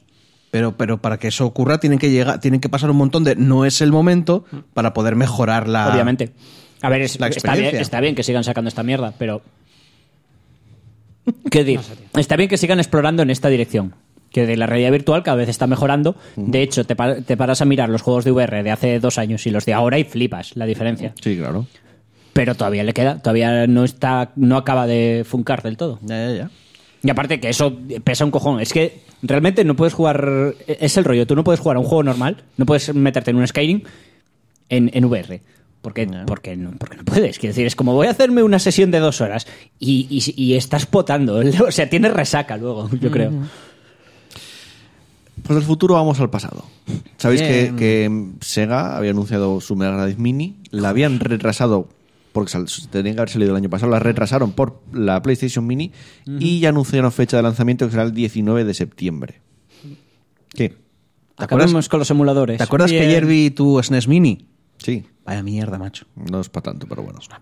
A ver, eh, es muy bonita, es muy cookie, es así como pequeñita, pero ¿te acuerdas el donde metías los cartuchos de las NES? tocas y no se mueve. Y claro, claro, porque es no una carcasa. Claro, no se mete para adentro. No, no, no, no, perdona. Uno de los placeres de una Super Nintendo era hacer clac, clac, clac, clac, clac, clac, clac, sí. clac, y hacer la tontería. El botón de eject tampoco baja. O sea, simplemente es, una carcasa de plástico con la forma de y la SNES. La parte de delante tiene, tiene como un relieve donde metías los mandos, pero claro, haces así. A ver, eso tiene sentido, ¿vale? Pero aún así es súper cutre. Quitas, se quita como una especie de de ah, de tapadera y entonces ya metes el mando normal y está el, el conector moderno. eso no está tan mal. Ya, hombre, pero es, ya, pero es que es súper cutre ver la Super Nintendo y hacer clac, clac y tener eso como colgando así, que es como... Quiero decir, ¿eso en qué se diferencia de una Raspberry en la que te hayas gastado la skin? Y te hayan hecho una Super Nintendo, pero la Super Nintendo, pero como de madera. ¿Sabes? Así todo Ya, más que bonito. ya lo sé. Y que es una caca. Te pillas una Raspberry, Bueno. te pillas diferentes skins de consolas. En plan, mira, tengo la skin de la Play, tengo la skin de la tal, y lo vas Vamos a cambiando en función. Vamos a hablar de la vamos a Mega hablar Drive de la Classic, que Drive. A ver qué tampoco, trae. tampoco hará clac, clac, clac, clac, clac, donde tiene que hacerlo. No, ni tiene para enchufar cascos. La puta mierda. Eh, bueno, va a tener una lista de 40 juegos y según dicen- dicen en Kotaku va a ser eh, una versión occidental y otra versión eh, japonesa. Ajá. Que los, Con- los con juegos diferentes. van a cambiar, efectivamente. Mejor, Uno mejor. de los problemas y ya hubo quejas que la versión occidental van, digamos que van a elegir los juegos en América, en Estados Unidos, en Europa, que les den, básicamente. Eh, de esta lista de momento solo se confirmaron 10 títulos para Occidente. ¿eh? Oh, Castlevania. Echo de Dolphin, Oh. Castlevania The New Generation, que es el Bloodlines, si no me equivoco. ¿Es el Bloodlines? Sí, efectivamente, Bloodlines. Es que ya- el que llevabas a, a este que era español, ¿cómo se llamaba? Que era de Segovia. César Rodríguez, No, no. era, de- era un segoviano. Que de hecho Ay, en, se me ha olvidado. en la portada occidental eh, le cambiaban la cara porque era un personaje andrógeno. En la versión original japonesa parecía una tía. No, y, y en esa época los españoles no lo eran muy tías. Eran, no, no han visto a Curro Jiménez. Space Harrier 2, uno de los grandes juegos de recreativos en su momento. Pasa que en versión Mega Drive, bueno, no es la mejor, pero está bien. Shining Force, Doctor Robotnik's Me Bean Machine, que es un, Un clasicazo de la Mega Drive. Igual lo No, es y el yo... rollo. Ya, ¿Como ya, el ya. Mario o cómo? Sí. Mm. Eh, Toy Jam Earl, Comics Zone, Sonic the Hedgehog, estaba raro que tenía que estar, Altered Beast y Gunstar Heroes. De momento Pues este listado de el 10, Gunstar Heroes, sí, no me acuerdo. Un muy buen nivel. Gunstar Heroes es un Estaba en la Super Nintendo también, ¿no? No, este es No, exclusivo de Drive Mega. nada más, sí, sí. Que es un- Gunstar Heroes es un juego buenísimo. Sí, es muy bueno. Altered Beast es muy mítico. Sonic, ¿eh? Sonic. Comic Eh, Stone eh, es o sea, bien quiero decir, el Sonic, cómic... Sí, tío. Echo de Dolphin. O sea, no dije eh, en plan malo, quería decir, eh, como en plan de, joder, es Sonic, ¿sabes? Tiene que estar. El Comic Stone estaba en todos los putos Carrefour donde podías probar la consola. Es que es un. Como mismo te juego, pasaba ¿eh? yo. Estaba muy guay, pero era un beating up que era como un cómic, no sé si lo jugasteis. No. Pues te movías y ibas saltando de viñeta en viñeta. Iba como bajando y tal. Eh, yo igual era chavalín, pero lo recuerdo bastante difícil. Y mola porque si apre- mantenías apretado el botón de pegar, él te empezaba a rascar el fondo del, del- del escenario y se, se arrancaba papel del propio cómic, hacía un tal y lo lanzaba. Porque supone que era un dibujante de cómics Sí, que- estaba súper mazado y que le, le metían dentro su propio El, cómic. el malo del cómic le metía dentro. Sí, intentaba como cargarse a su propio creador para liberarse, una cosa así Sí. rara. Era, está, está curioso. Luego, eh, la versión japonesa, las diferencias, por ejemplo, está Sonic de Hedgehog 2. o sea, no, no ponen el 1, ponen el 2. Tres juegos lo eligieron los fans, exacto. Puyo Puyo, Puyo, Tsu, puyo, tío, ¿pero qué me estás contando? Shining Force, Vampire Killer, que es el Castlevania, Bristol Ball, eh, Gunstar Heroes, Comic Stone, Renta Hero, Spirit Harrier 2 y Madou Monogatari 1. Mola mil millones de veces más este, tío. A ver, todavía quedan 30 juegos. Aquí la gran diferencia de entrada es que son 20 juegos más que la, que la Mega Drive, eh, perdón, que la Super Nintendo Mini. Mini, que la PlayStation Mini, que tenían 20. Yupi. A mí me- de momento me parece que mola más el japonés que este, ¿eh? que el europeo. Luego más diferencias entre la consola japonesa y europea. Primero, la europea va a venir con un mando de tres botones.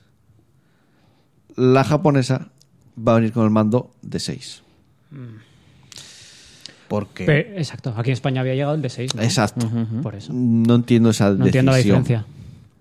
Eh, pero bueno. A ver, todos los juegos de la Mega Drive se pueden jugar con tres botones igualmente, por pero... putos gallín de mierda. Luego va a haber que dos llevamos. ediciones. Eh, ya, pero tú imagínate que salen un Street Fighter, que no sé si lo meterán. Claro, es necesario. O sea, si metes tres botones... me quiero imaginar que, me quiero imaginar que no lo van a hacer. Y, y Es que no lo, no lo van a hacer ni de lo estoy pensando ahora y, y- y quieras que no la Super Nintendo, aunque solo fuera por tener más capacidad de cosas, ya Bueno, el mando como mínimo va a haber ¿eh? dos ediciones. Una que es con un mando por 70 dólares, que aquí se traducirá en euros. Igual, que no debería ser así, pero bueno. Y luego otra con dos mandos, que serán 90 dólares. Siempre has querido volver a jugar otra vez a la consola antigua, pues no va a ser así. Y bueno, siempre, se has, va a a siempre, has, USB. siempre has querido ir y añado. Y no has sido lo suficientemente, no sé, Trabajador. trabajador, ¿no? Para, como para dedicar cinco minutos a bajarte los emuladores. Bueno, ahora cada vez es más difícil. Ya. No es que sea imposible, pero bueno, no es. No es tan tal, pero bueno, no sé. Mm, no sé, a mí me, me llama la atención. Claro que te llama atención. Te compras el juguetito como la Super Nintendo Mini. Mm, pero es una. la- la Insisto, Pero es un- Raspberry. Es un. Ya, me quiero un montón también. Es que te digo, si, mira, si hubiera tocado yo el bicho y, y lo hubieran, y lo hubieran hecho la Super Nintendo Mini con esas pijaditas, habría dicho, vale, tío, es una. Es una reproducción, También. está de puta madre, pero. Añaden que los juegos van a venir en 60 hercios todos y sin censura. Uh. Qué bueno. Oye, joder. Hombre, igual hay sangre o algo. Uh. Yo qué sé. Tú imagínate, si metes un Mortal Kombat, tienes que meter la sangre roja. Tío, no verde tú jugaste un-. ¿Te acuerdas del Mortal Kombat de esa Sí. época? Quiero decir, da igual, que, que no es tan patata. Bueno. Para nosotros, pero en esa época era, era una cosa horrible. Vale, que sí, pero es que ya no es esa época, coño. Bueno. Quiero decir, tú juegas a un juego de los que se supone que son para todas las edades ahora y tienes más violencia que en esos juegos. Y también aseguraron que AT Games, que son los que hicieron la anterior Mega Drive Mini, que tenía mogollón de fallos y de errores, no participa para nada en el desarrollo de la. Lo especificaron. Hemos, hemos comprado unos perros, les hemos pasado los calzoncillos de esta gente para que no nos dejen ni entrar, ni, ni acercarse.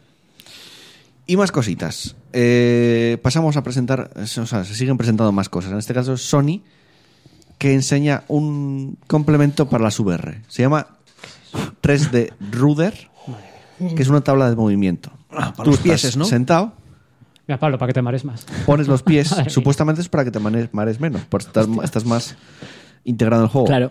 Si tú giras, eso gira contigo. O sea, tú lo pones los pies encima y tiene como debajo redondo, entonces se inclina hacia los lados. Te lo digo, cero puta gracia. Me hace el, el estar en una superficie Una- que no sé, que no sé si se me va a poner a girar. ¿No se supone que una de las cosas por las que nos mareamos es porque no estamos pisando el suelo?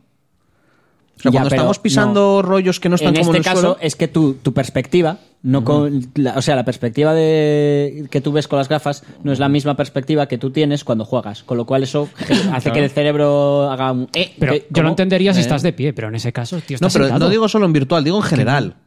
O sea, que no nos mareamos cuando nuestros pies no están tocando eh, suelo firme, cuando estamos en como movimiento tal que el cuerpo no funciona. También, también eh, hay que explicar, porque no hemos explicado cómo es. Es como una especie de R- semicírculo Sí. plano donde tú pones, te sientas, pones los pies No, encima del ver, plano no semicírculo. es, no, plano no una- es porque una báscula de fíjate en el dibujo, sí, fíjate en el dibujo que probablemente Sí. abajo hay un- probablemente debajo haya un Eso es como una curvo, semisfera, es curvo. Eso semisfera. es como un circulico, eh, un semicir- una semiesfera, un- una esfera cortada por la mitad. Tú pones los pies en la parte plana y por abajo se queda en el suelo, por donde, donde el huevete queda en el suelo. Pongo tú el- te sientas con eso en, tú te sientas con, con la parte de huevo en el suelo y, y en teoría la parte huevo como que va girando en función de lo que pasa en el dirección que tú videojuego. quieras llevar. No, pero Claro. me encanta lo de barra roja, hace un cacharro para andar sentado. Sí. Pues esta obra Sí. de, de ingeniería y de, de, bueno, Yo pienso que se va a meter Grandeza humana. mierda. grandeza humana y, y científica, va a costar 119 euros. Madre de Dios. Pues vale, bien, está muy bien. No me parece caro, ¿eh? ¿Cuánto, costaba la mierda de sensor de que inventaron para hacer para andar con- con skate? Para, para escanear mi skate y jugar con el, el Kinect. el Kinect. 150 pavos. Pues eso. Lo vi el otro día, no tiene segunda mano por 15. Pero Le 150. quitaron un cero el, directamente. Ki- el Kinect, 150 pavos. Lo que te quiero Ojo, decir. que es eh, como- se usa para muchas cosas de Sí, pero. cien- científicas. Pero, yo no, pero tú te lo llevaste a casa por 150 pavos. Sí. Joder. Fui tan gilipollas, sí. Nunca, Madre nunca, mía. nunca. A ver, se va a comprar la Mega Drive y den- la Mega Drive Classic y luego dirá. Pero sí, joder, la fui Mega de Drive gilipollas. Classic, ¿cuánto te cuesta? 70 o 90, porque igual quiere dos Cuesta 70 mandos. pavos. Joder, lo pone ahí 70 dólares con un mando, 90, 90 dólares con dos mandos. Te vas a gastar 90 pavos, ¿verdad? Sí. Sí, sí. Eso es, eso es, sí, pero ahora me está dando vergüenza decirlo. No, no me da ninguna vergüenza. No voy a, no voy a juzgar. No me da ninguna vergüenza. Venga, y terminamos con una noticia algo alegre. Eh, y es que Don't Not Entertainment, creadores de Life is Strange y de Vampire, eh, bueno, pues dicen que tienen dos juegos más sin anunciar y que el éxito de Vampire ha permitido a Don't Not cerrar el 2018 con ingresos de récord. Por Vampir. Por Por Vampire. Vampire, sí. También me Vampire. Qué guay. Vendió bastante bien. De hecho, el- si lo queréis jugar a día de hoy, están en el Game Pass también. Por favor, que dejen de hacer Life Le salió is bastante Strange. bien. Por favor, que dejen de hacer Life is Strange y Lo hacer cierto juegos de verdad. Es que Life is Sí, les Strange gusta 2 mucho. está teniendo mm, no malas críticas, pero en general peores que el 1. Es que ya, tío, haz juegos. Haz juegos de verdad. Pero se están haciendo juegos de verdad. Pero Life is Strange no es un juego de verdad. O sea, Vale. lo que hasta ahora les, eh, lo que me preocupaba es que eran gente que podía hacer juegos muy cojonudos, con historias con mucho potencial, que al final. A ver, podía Pablo, haber Life is. Strange es una aventura gráfica. Las aventuras gráficas llevan existiendo la de Dios de tiempo. Pero no es un Son- juego. Son juegos. Bueno, No es un juego de verdad, Sí, es un. Ah, dice en el informe financiero que cerraron el 2018 con unos ingresos récord de 14,3 millones de euros, que es un 47,7,4% más del dinero generado en el curso anterior. O sea, estamos hablando de bastante más. Y que todo eso se debe al éxito de ventas de Vampire y también a la producción de los nuevos videojuegos basados en la serie Life is, Life is Strange. Deja, tío, todo el mundo tiene derecho a tener sus jueguecicos. Eh, comentan eh, que actualmente el estudio francés trabaja en Life is Strange 2, del que ya conocemos la fecha de lanzamiento, y además el enigmático Twin Mirror, que está desarrollándolo para Bandai Namco, que se define como una aventura narrativa de investigación. joder, hermano. Joder. Hasta los cojones de las aventuras narrativas. Ya, tío. Eso básicamente, ¿sabes en lo que se, ¿sabes en lo que se traduce? Es, es un vídeo o animación de gente hablando y tú elige. Pero ¿qué más da? ¿Recordará esto o no recordará esto? Pero ¿qué más da? Elijo, elijo ser un Pero que cabrón. saquen ese elijo juego- no serlo. pero que saquen ese Viaja juego- atrás en el tiempo. Venga, elijo ser Pero buena que- persona. Vete pero que a la saquen- mierda. Déjame eh, jugar. Pero por que el amor saquen- de Dios. Dice- pero que saquen dice- ese juego no quita que salga el Borderlands 3. Y además Vampire ¿Sabes? lo van a llevar a Nintendo Switch también, ¿eh? Seguro que, mira, ¿En seguro qué? Yo ya lo jugué. Lo jugué de salida. Dice Barba, dice Barba en el chat, en el chat Life is Strange tiene más fascículos que Salvat. Encima es eso, tío. Es que ni siquiera, mira, yo a mí no me gustan las aventuras gráficas, pero sí que es verdad que las aventuras gráficas son juegos, porque tienen cierto reto, tío. Pero es que los juegos estos que se pusieron de moda con la mierda de, de los zombies y con todas esas mierdas de los mm, que cerraron hace poco, de mala manera. Ah, Telltale. O sea, eh, la- los que son como aventura visual novel, ¿sabes? Son, putas visual Son novel. libros de Elige tu aventura. pero Que no, que me dejes jugar. Son o sea, y libros me- de y- y Aventura. me parece bien que existan, pero No, cuando no te lo parece, estás muy No, no, enfadado. estás No, a ver, ¿eh? a ver, me parece bien que existan, pero el Me parece bien que existe esa puta Pues mierda. que parece bien que exista, mierda, pero que no saquen más. pero que no, pero que lo hagan desarrolladores Porque que no me que, que no me Cada año, que cada año solo pueden salir 10 videojuegos y si me sacan este no sacan otro, parece ser. Exacto. No, no es así. A ver, el tema es que cuando una desarrolladora hace ese tipo de juego, que es el que más vende y el que más le funciona, pero luego de vez en cuando hace otra cosa diferente que mola, como es el Vampir, que dices tú, hostia, el Vampir lo he Si no disfrutado, fuera por lo he el- disfrutado mucho. Si no fuera por el FS Strange, tú no tendrías Vampiro. Igual Es así. tenía un Vampir 2. No, no, tendrías, porque no habrían ganado dinero para poder hacer el Vampir. Pero no dijiste que estaban ganando mucha pasta por Sí, hombre, des- Vampir. pero después de haber ganado dinero con Life is Strange. Claro. Ah, tío. Primero hicieron Life is Strange, se hicieron famosillos, ganaron pasta, hicieron tal, dijeron, hey, vamos a intentar hacer Vampir. Pero ahora que son famosos, antes que de- hagan pero no, solo vamos a, Vampir. pero no vamos a abandonar O lo que nos da dinero. digo Vampir, Antes digo de Life is. Strange hicieron el Remember Me, si no me equivoco. También. Es verdad. Que es muy buen juego, yo lo jugué. y A mí no me, gustó- parece buen juego. A mí me gustó bastante. No me parece buen juego. Ah, sí, a ver, está interesante la historia que plantea al, al principio. Luego hace un rollo, una David Cage, una David. Sí, a mí, pero a, mí, a mí me moló bastante ese juego. Y aparte, no, tío, como. Pero lo cierto es que ganó dinero de verdad con Life is Strange. Fue el juego sé. que, digamos, lo puso al. Y, y aparte, Remember Me, a ver, fue, era mediocre, tío. Porque, quiero decir, era un. Era un. Hack and slash. En que la idea de- estaba No bien. era, no era un shooter. No. No éramos de shooter. No, no, era de, como era de, puñes, de puñetas ¿Sí? de tercera Ah. persona. El tema es que la gracia que tenía es que los combos te los fabricabas tú en función, o sea, tú te fabricabas el combo, hacías este más este más este más este, meto el amarillo que hace tal, meto el otro que hace tal, meto y co- ibas consiguiendo diferentes efectos. Y tú te hacías como tal, el- al final que ibas siempre con tres combos que te has habías fabricado que te funcionaban. Y, y que la historia al final fla- eh, pinchaba por todos lados. Entre eso y que, el- y que la acción tampoco La acababa de funcionar, estaba bien. muy bien, es que ese era un juego sí. que eh, prometía ser una diosada y al final estaba bien, era entretenido. Mm. Venga, eh, ya vamos con un pelín de retraso. O sea que vamos con los lanzamientos de la semana correspondiente al 8 y al 14 de marzo.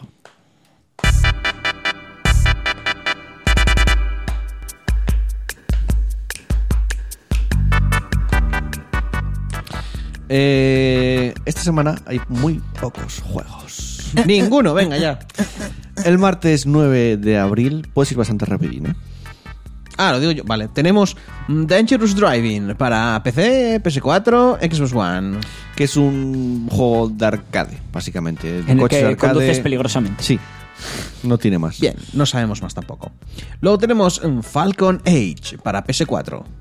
Ni idea. Eh, un juego de acción-aventura con soporte para dispositivos de realidad virtual, que nos invita a aprender a cazar con un halcón, recolectar y luchar. Joder, ¿cómo te memorizas de bien la información? Ya, ¿eh? Flipas, juegos, ¿eh? Flipas.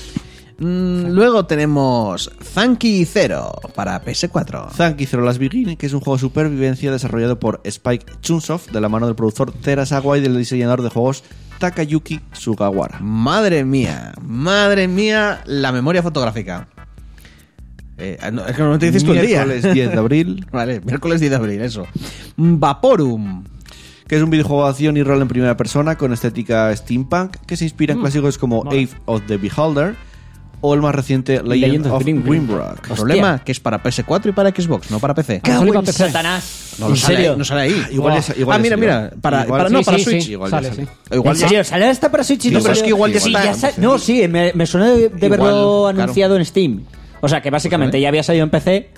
Y ahora sale para las otras plataformas. Y por último, jueves 11 de abril, Eh, Earth Defense Force Iron Rain. que se presenta como la entrega más espectacular hasta la fecha de la serie de acción shooter en tercera persona de matar bichos gigantes en ciudades de forma bastante loca. Hellblade, Senua's Sacrifice. Nada, Ah, de comentar este juego que llega para Nintendo Switch. Y si no lo jugasteis hasta ahora, porque no teníais consolas o PC, jugarlo que es un juego muy bueno Vaporum, otra vez. A Switch. para Switch. Lo que dijimos Y antes. este me lo voy a pillar de, según salga. Tiene una Espera, espera, espera, espera, espera. Que debe estar en ¿Comor? PC. Ah, el siguiente. With, Witcraft Inc. O sea, espera, ¿es Minecraft con marihuana? Es un Ah, gesto, es, es además mola mogollón. A ver, es de devolver. Es un juego que es gestor típico de Y empresa, cultivo de marihuana. pero que es todo gira en torno a cultivar marihuana. El tema es que tú decides cómo llevas la empresa. En plan rollo Ah, turbia joder, e pero- ilegal, en plan como, rollo como un gestor. Pensé que era decides cómo te la fumas. No, no, pero a ver, si vas de, si vas de rollo ilegal, vas a tener que ir en. eh, vas a poder tener problemas legales, vas a tener que huir de la poli, pero puedes ir de rollo legal, ir al rollo medicinal, intentar hacer rollos legales. Y mola porque intent- se nota que intentan. tratan a nivel social, a nivel de cómo se tratan las políticas, de tal con la marihuana y con las drogas. y tiene una pintaza, tiene pintaza de ser un juego que con. Vamos, con chichilla y con historia Ah, vale, detrás. está guay. Mira, mira, Barba, tiene un deseo de, para ti justo encima de la carita. Ah, con tesitura de jugar al juego role, congelación procedural, muerte permanente y de sentimiento. Senti- no, pero sentimientos procedurales. Siento que quiero cagar. Y hasta aquí los lanzamientos No, de el- el mar- la semana mar- que viene, mar- de esta martes. semana. Ah, no, claro. No, ya, ya estos ya son. Yo te dije que había muy pocos. ya no, vaya mierda. Joder, el de Witchcraft a mí me apetece Estamos muchísimo. en momentos flojos hasta Eh, Pablo, finales de ¿cuándo mes. sale el Siempre de ese Eh, vender para el marihuana. 18, creo. De este mes, ¿no? El Katana El Cero. 18, sí. 18 de abril, sí. Sí. Ese va a ser muy interesante. Ese ese sí va a ser Ese tiene una pintaza. Ah, uno que salió esta semana, el 2, de tal, eh, que no es de tal, el, un Serious Sam, eh, roguelike en plan shooter, muy parecido al... Seguramente lo dijimos la semana pasada. Sí, bueno. Pues es, uno- es una especie de Serious Sam, pero no es de Devolver, que me resultó rarísimo, porque la licencia es de Devolver. Pero es rollo cabezón, o sea, es rollo shooter a, a lo Enter the Gungeon, vamos. Pues hasta aquí los lanzamientos y las noticias. Eh, vamos a escuchar un poco de musiquilla. Hacemos un impasse y digamos que dividimos el programa y luego nos vamos a ir con el análisis de Sekiro Shadows Die Twice y con eh, la que estamos jugando. No voy a decir el título de la canción, a ver si la gente y si vosotros reconocéis de qué juego es, ¿eh? Bueno, acabo tú ya lo estás viendo, pero Pablo y Chus no lo van a ver. A ver si la reconocéis, ¿eh? Escuchamos un poco de musiquilla y continuamos el programa.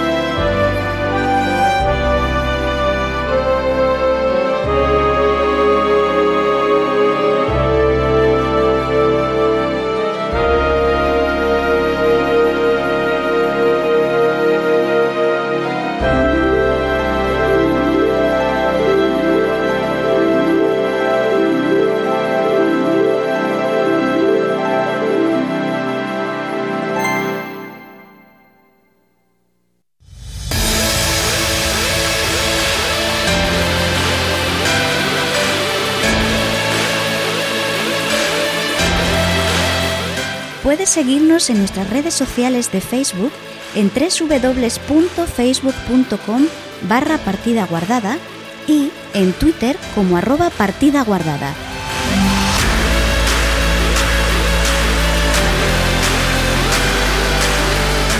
Y anímate a romper la barrera comunicador oyente y escríbenos un comentario en iVoox o envíanos un correo electrónico a nuestro mail pguardada.gmail.com o, si lo prefieres y quieres que tu voz suene en el programa, mándanos un mensaje de voz a través de WhatsApp al 638 789 272.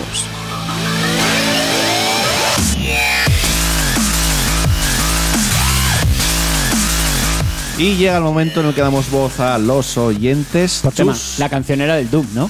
Sí, del Podías- podías haber Te incitaba a matar gente y a matar Sí, eso. Eh, cosas de las formas más. Pi- pi- piscina sin, sin escaleras y cosas así. Muere, maldito demonio. Quédate sin escaleras. Gente ardiendo, ardiendo por la cocina. y le quitaba las puertas para que se quemase más. Tenemos, tenemos un comentario sorpresa, por cierto. Oh, Surprise, oh, motherfucker. oh. Pero bueno, cuando quieras empiezo. Eh, adelante. José Firot empieza con Pole PG. Ya definitivamente ganó Álvaro Fuentes. Álvaro Fuentes yo creo que hasta se retiró de la competición. Ya. Yo creo que, el- que igual ha pasado algo, tío. Está ahí. Espero que no. Ya volverá. Bueno. Luego continúa con Pedro Ops que dice, aquí huele a pollas viejas, no sé dónde se estaba metiendo mientras te hacía el comentario. No sé dónde estabas metido, amigo. Creo que escucho pasada. el final de- Sí. del Sí, podcast. sí, lo sé. Y hay una respuesta de, de, bueno, pues de, de Pedro Ops a Pedro Ops. Esto no es un poco rollo como filosofía, como que uno se responde a sí mismo. Bueno, y dice, y no te preocupes, Chus, en cuanto el destino me vuelva a llevar a tierras asturianas, sus avisaré. No, no, sigue, sigue, sigue. Que le diga a Pablo. Luego llega José Firot y, bueno, después de dejar su pole PG, nos dice ya, Chus, compañero, estoy contigo. ¿Cómo no? Ahora cada semana se dirá algo de Google, Xbox o Sony. Mira, esta, esta semana no se dijo, bueno, no, no se dijo nada. Había, había noticias de Stadia, pero dije. Milagro. Paso. Ahora cada semana se dirá algo de Google, Xbox o Sony sobre sus consolas. Por mí, decir la información y listo. No, Ah, ni, ni lo decimos. no hace falta hablar y dar la opinión de que si mis juegos se verá mejor que la otra, que la mía tendrá más potencia, etcétera, etcétera. Al menos a mí me cansa tener que escuchar lo mismo en todos los programas, todos los podcasts han hablado de Google y han dado sus opiniones. Lo respeto, pero son horas escuchando lo mismo. Y más porque no han dicho casi nada donde sacar algo claro. Han presentado algo que ni se sabe qué es y encima tenía un, eh, un- un lag. Es que pone imputado y no sé cómo... No tal. Tenían un Tenía un... te- vamos, que tendría mucho lag. input lag. Ah, un input lag, vale. Joder, estoy yo tonto. De un segundo y algo. Claro. mm. Bravo por ellos, así me lo venden seguro. Ya se hablará de todo cuando se tenga toda la información. Chus, te entiendo Esta perfectamente. semana había como un par de noticias de, de, de Stadia. Pues bien. Que decían que iban a ser eh, respetar la priva- privacidad y alguna cosa más. O sea, hay que decir cosas de Stadia. Y que no más Skype, pues espera ver nuevas experiencias. Oh, vale. Eh, Chus, entiendo perfectamente, estoy totalmente de acuerdo contigo. Bueno, porque es- estoy totalmente desacuerdo contigo. El corrector. el- el corrector es horrible. Y ya de paso digo choricito, por si hay algún sorteo que me falta por parte para escuchar. Un abrazo, guapos. Hay sorteo, efectivamente. Vale. Aunque tocaría para la semana que viene, pero bueno, a- aceptamos, no pasa nada. Luego, José Antonio Gómez. Para ver la serie de Avatar, ¿qué tanto recomendáis? ¿Habría que verla entera o son temporadas? Que no tienen nada que ver. ¿Qué me aconsejáis? Y le Que son respondieron... 60. Son, son, a ver, respondió Barba Roja. Hola, Barba. Por si no te hemos dicho hola todavía, que sí que lo hicimos. Dice, son dos temporadas entre comillas. La primera es la leyenda de Ang, la segunda ocurre unas décadas después y es la leyenda de Korra. Ah, La leyenda de Corra no te la ves. Ambas muy recomendables a mi parecer. Nah, eh, no, y luego le no. responde José Antonio Gómez. Muchas ¿Qué tiene gracias. senti- sentimientos, no? La leyenda de Corra. No, eh, a ver, yo diría que. No, que pero son es, dos- es una versión peor de la primera. son dos historias, porque dir- yo diría que Ang tiene tres temporadas y Korra creo que Es tiene que dos. Lo de Anker, ¿no eran rollo 70 capítulos o...? 60, 60, 60 y 60 pico. Sí, 60 pocos. 60 pocos. A ver, el problema con Corra, como mismo lo que me ocurrió a mí cuando lo vi, es que acababa de ver Ang y me paso a ver Corra y me chocó muchísimo. Porque pasan unas décadas, o sea, pero no Y llegan... Porque no es Ang, tío. Que Ang, que- Ang es, vale, un- vale. es muy guay. Sí, Ese Ang- personaje mola mucho, El- tío. el- la cosa es que sí, es que... eh, Tiene ese toque rey mono de buen lo rollo. enfocaron de otra manera, claro. Pero es que Ángel es de la tribu del aire, tío, tiene, y tiene otra forma de pensar. Es que es muy de Lo buen enfocaron de otra manera. Es como un personaje con tan, tan de buen rollo. Sí. Da- re- o sea, te transmite tan. Y Ang- Joder, A ver, qué guay eres. Ang era, es un niño, pero es muy sabio a su manera. ¿Vale? Por lo que le enseñaron los monjes, todo el rollo. Es muy pacifista, muy tal. Tiene. O sea, es, a ver, no es que coja y vaya dando lecciones de filosofía por la vida, pero dices tú, joder, para ser un guaje y encima ser tan libre, Sí, tan cabeza loca. gustarte hacer tantas tonterías cuando llega el momento tal. Pero es que Corra la enfocaron desde el punto de vista de una adolescente perdidísima, porque como que lo del avatar le viene y no tiene ni idea de qué hacer. Y es muy come piedras, Corra. A mí no me acaba de gustar. Luego a mí me dicen que en la siguiente temporada, cuando se pierda de la ciudad, la cosa cambia muchísimo. A mí no me gusta. Y la historia va avanzando por otro lado y que mola mucho. Pero la Corra principal me recordaba tanto a una serie típica, juvenil, de ay, los problemas de los adolescentes que no encuentran un lugar en el mundo, no sé qué. Y no me acaba A ver, eh, de Corra gustar. es una serie que, se- que puedes. Se parece mucho a cualquier otra serie de, de animación para esa edad.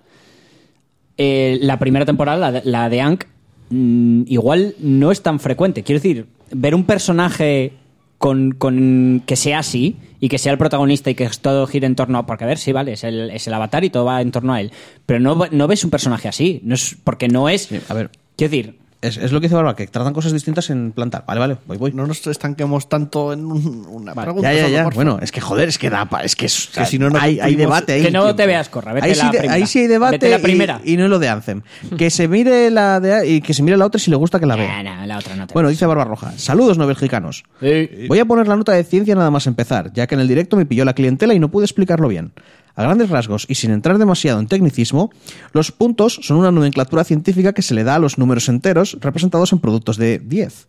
Es decir, si quisierais representar un millón sería 1 por, elevado, 1 por 10 elevado a 6. Vale. Dicho 10 elevado a 6 sería la versión compactada de un millón. Vale. Y se le considera un punto flotante. Vale. Todo esto llevado a la informática equivaldría a que un ordenador con mayor cantidad de teraflops sería capaz de procesar números más grandes y más complejos y con mayor velocidad y precisión, lo que se traduce en cargas menores, mejor procesamiento gráfico y llevado a campos más bonitos la tan ansiada destrucción real del entorno en shooters o más lucecitas y reflejos. ¡Gracias! Por Es- fin alguien lo explica, joder. Es decir, una consola muy chupitrónica. Me encanta esa palabra, Made in Chus. Ah, gracias. Ahora con otros temas así a modo rápido. La PlayStation Experience debería haberse llamado Play VR, porque menuda cantidad de truños de realidad virtual que vimos, salvando un par de juegos curiosos y el Mortal Kombat, claro. Por otro lado, que Apple...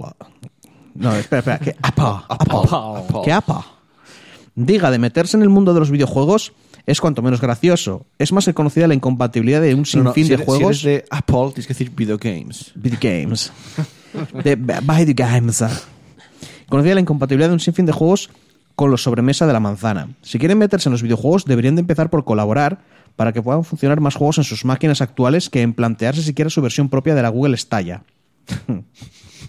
Sobre la no, sobre la no presencia de Sony en el E3. ¿Os imagináis que Sony se la saca y presenta su nueva consola en su propio streaming? Sería muy loco todo. Yo me lo imagino en plan vender. Me voy a hacer mi propio casino. Y con furcias.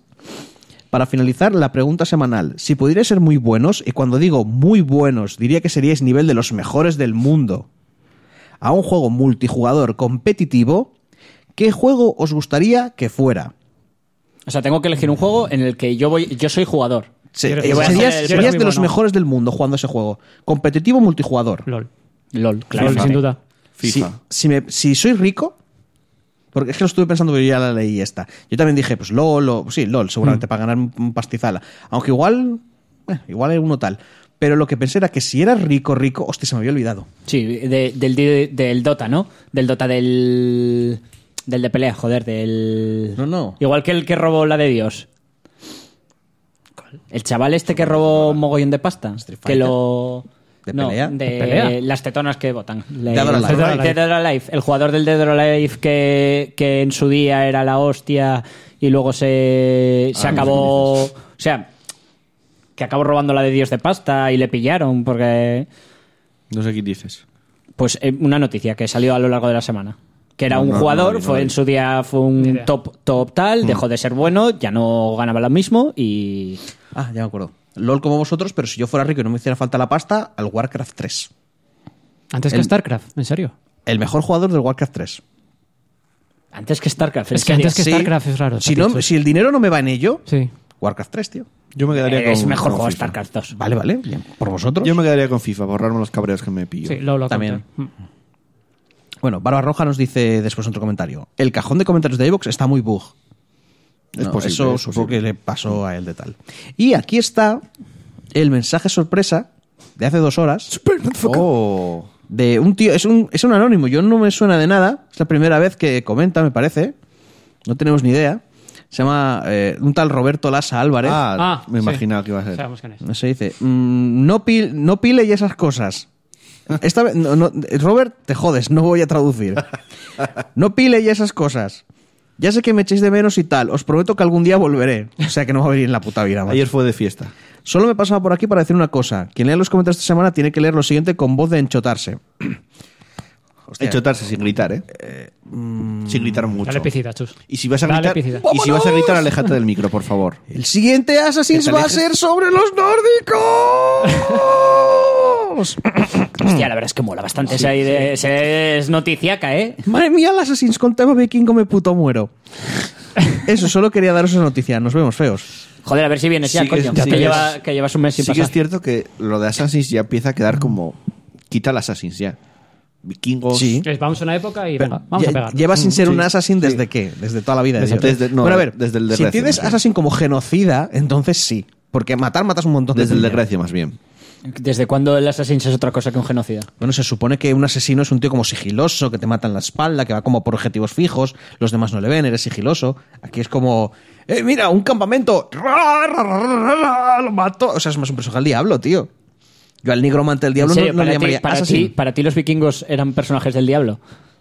Pues sí, un poco sí. Vale. Ahí te al bárbaro. Venga, eh, antes de pasar al análisis, os recuerdo que tenemos en la descripción del programa el enlace para el grupo de Telegram y de Discord. Y además, esta semana tenemos sorteo. Eh, José Firo ya hizo su choricito, o sea que ya lo contamos como que participará para la semana que viene. Bueno, igual está. Perdona que te interrumpa muy, muy tal, es muy importante. Si hay alguien escuchándonos ahora que no esté siguiéndonos, si nos seguís ahora, os convertiréis en el número 50 y nos convertiréis en afiliados No, de. tenemos que mantenerlo un mes. Bueno, pero nos ayudaréis a convertirnos en afiliados de tal. O si estáis escuchando en podcast y nunca os pasáis por el canal de Twitch, podéis ir al canal de Twitch. Ya, pero molaría en directo. Sí, podéis seguir también los programas en directo. Para y que hagamos- si nos seguís, también llegaremos a los 50, no pasa nada. Eh, y tenemos un sorteo de una clave del Absolver, que es un Dark Souls rollo. Juegazo. Artes marciales. Absolver no era como un juego de lucha con unas sí, pero artes marciales. Sí. Tienes que ir aprendiendo Es- es el- estilos de lucha para. Es el Dark Souls, pero en plan solo a puñetazos. Pero no era multijugador, rollo. Siempre Es, es por lo, es lo que me echó para atrás, porque es, es de devolver el juego y en su día las pintas, que son todo rollo como máscaras, así un Son rollo como low dummies poly. de estos de, que utilizan en los coches para las acciones. Sí. Y molaba mucho estéticamente, pero el rollo es que tiene un- tenía una carga como muy de multiplayer. ¿Sabes? Es Como lo que- tenía es lo que no me llamaba el Y a mí me, llam- me echó para atrás, pero aún así es un Dark Souls, quiero decir. Y para participar, lo único que tenéis que hacer es darle al me gusta en el audio en iBox y dejar un comentario, comentario diciendo que participáis, o decir choricito, o precipoto, lo que queráis. Pero que se entienda que participáis, por supuesto. Y ahora sí. eh, Partipeto. Nos vamos con el análisis de Sekiro Shadows Die Twice.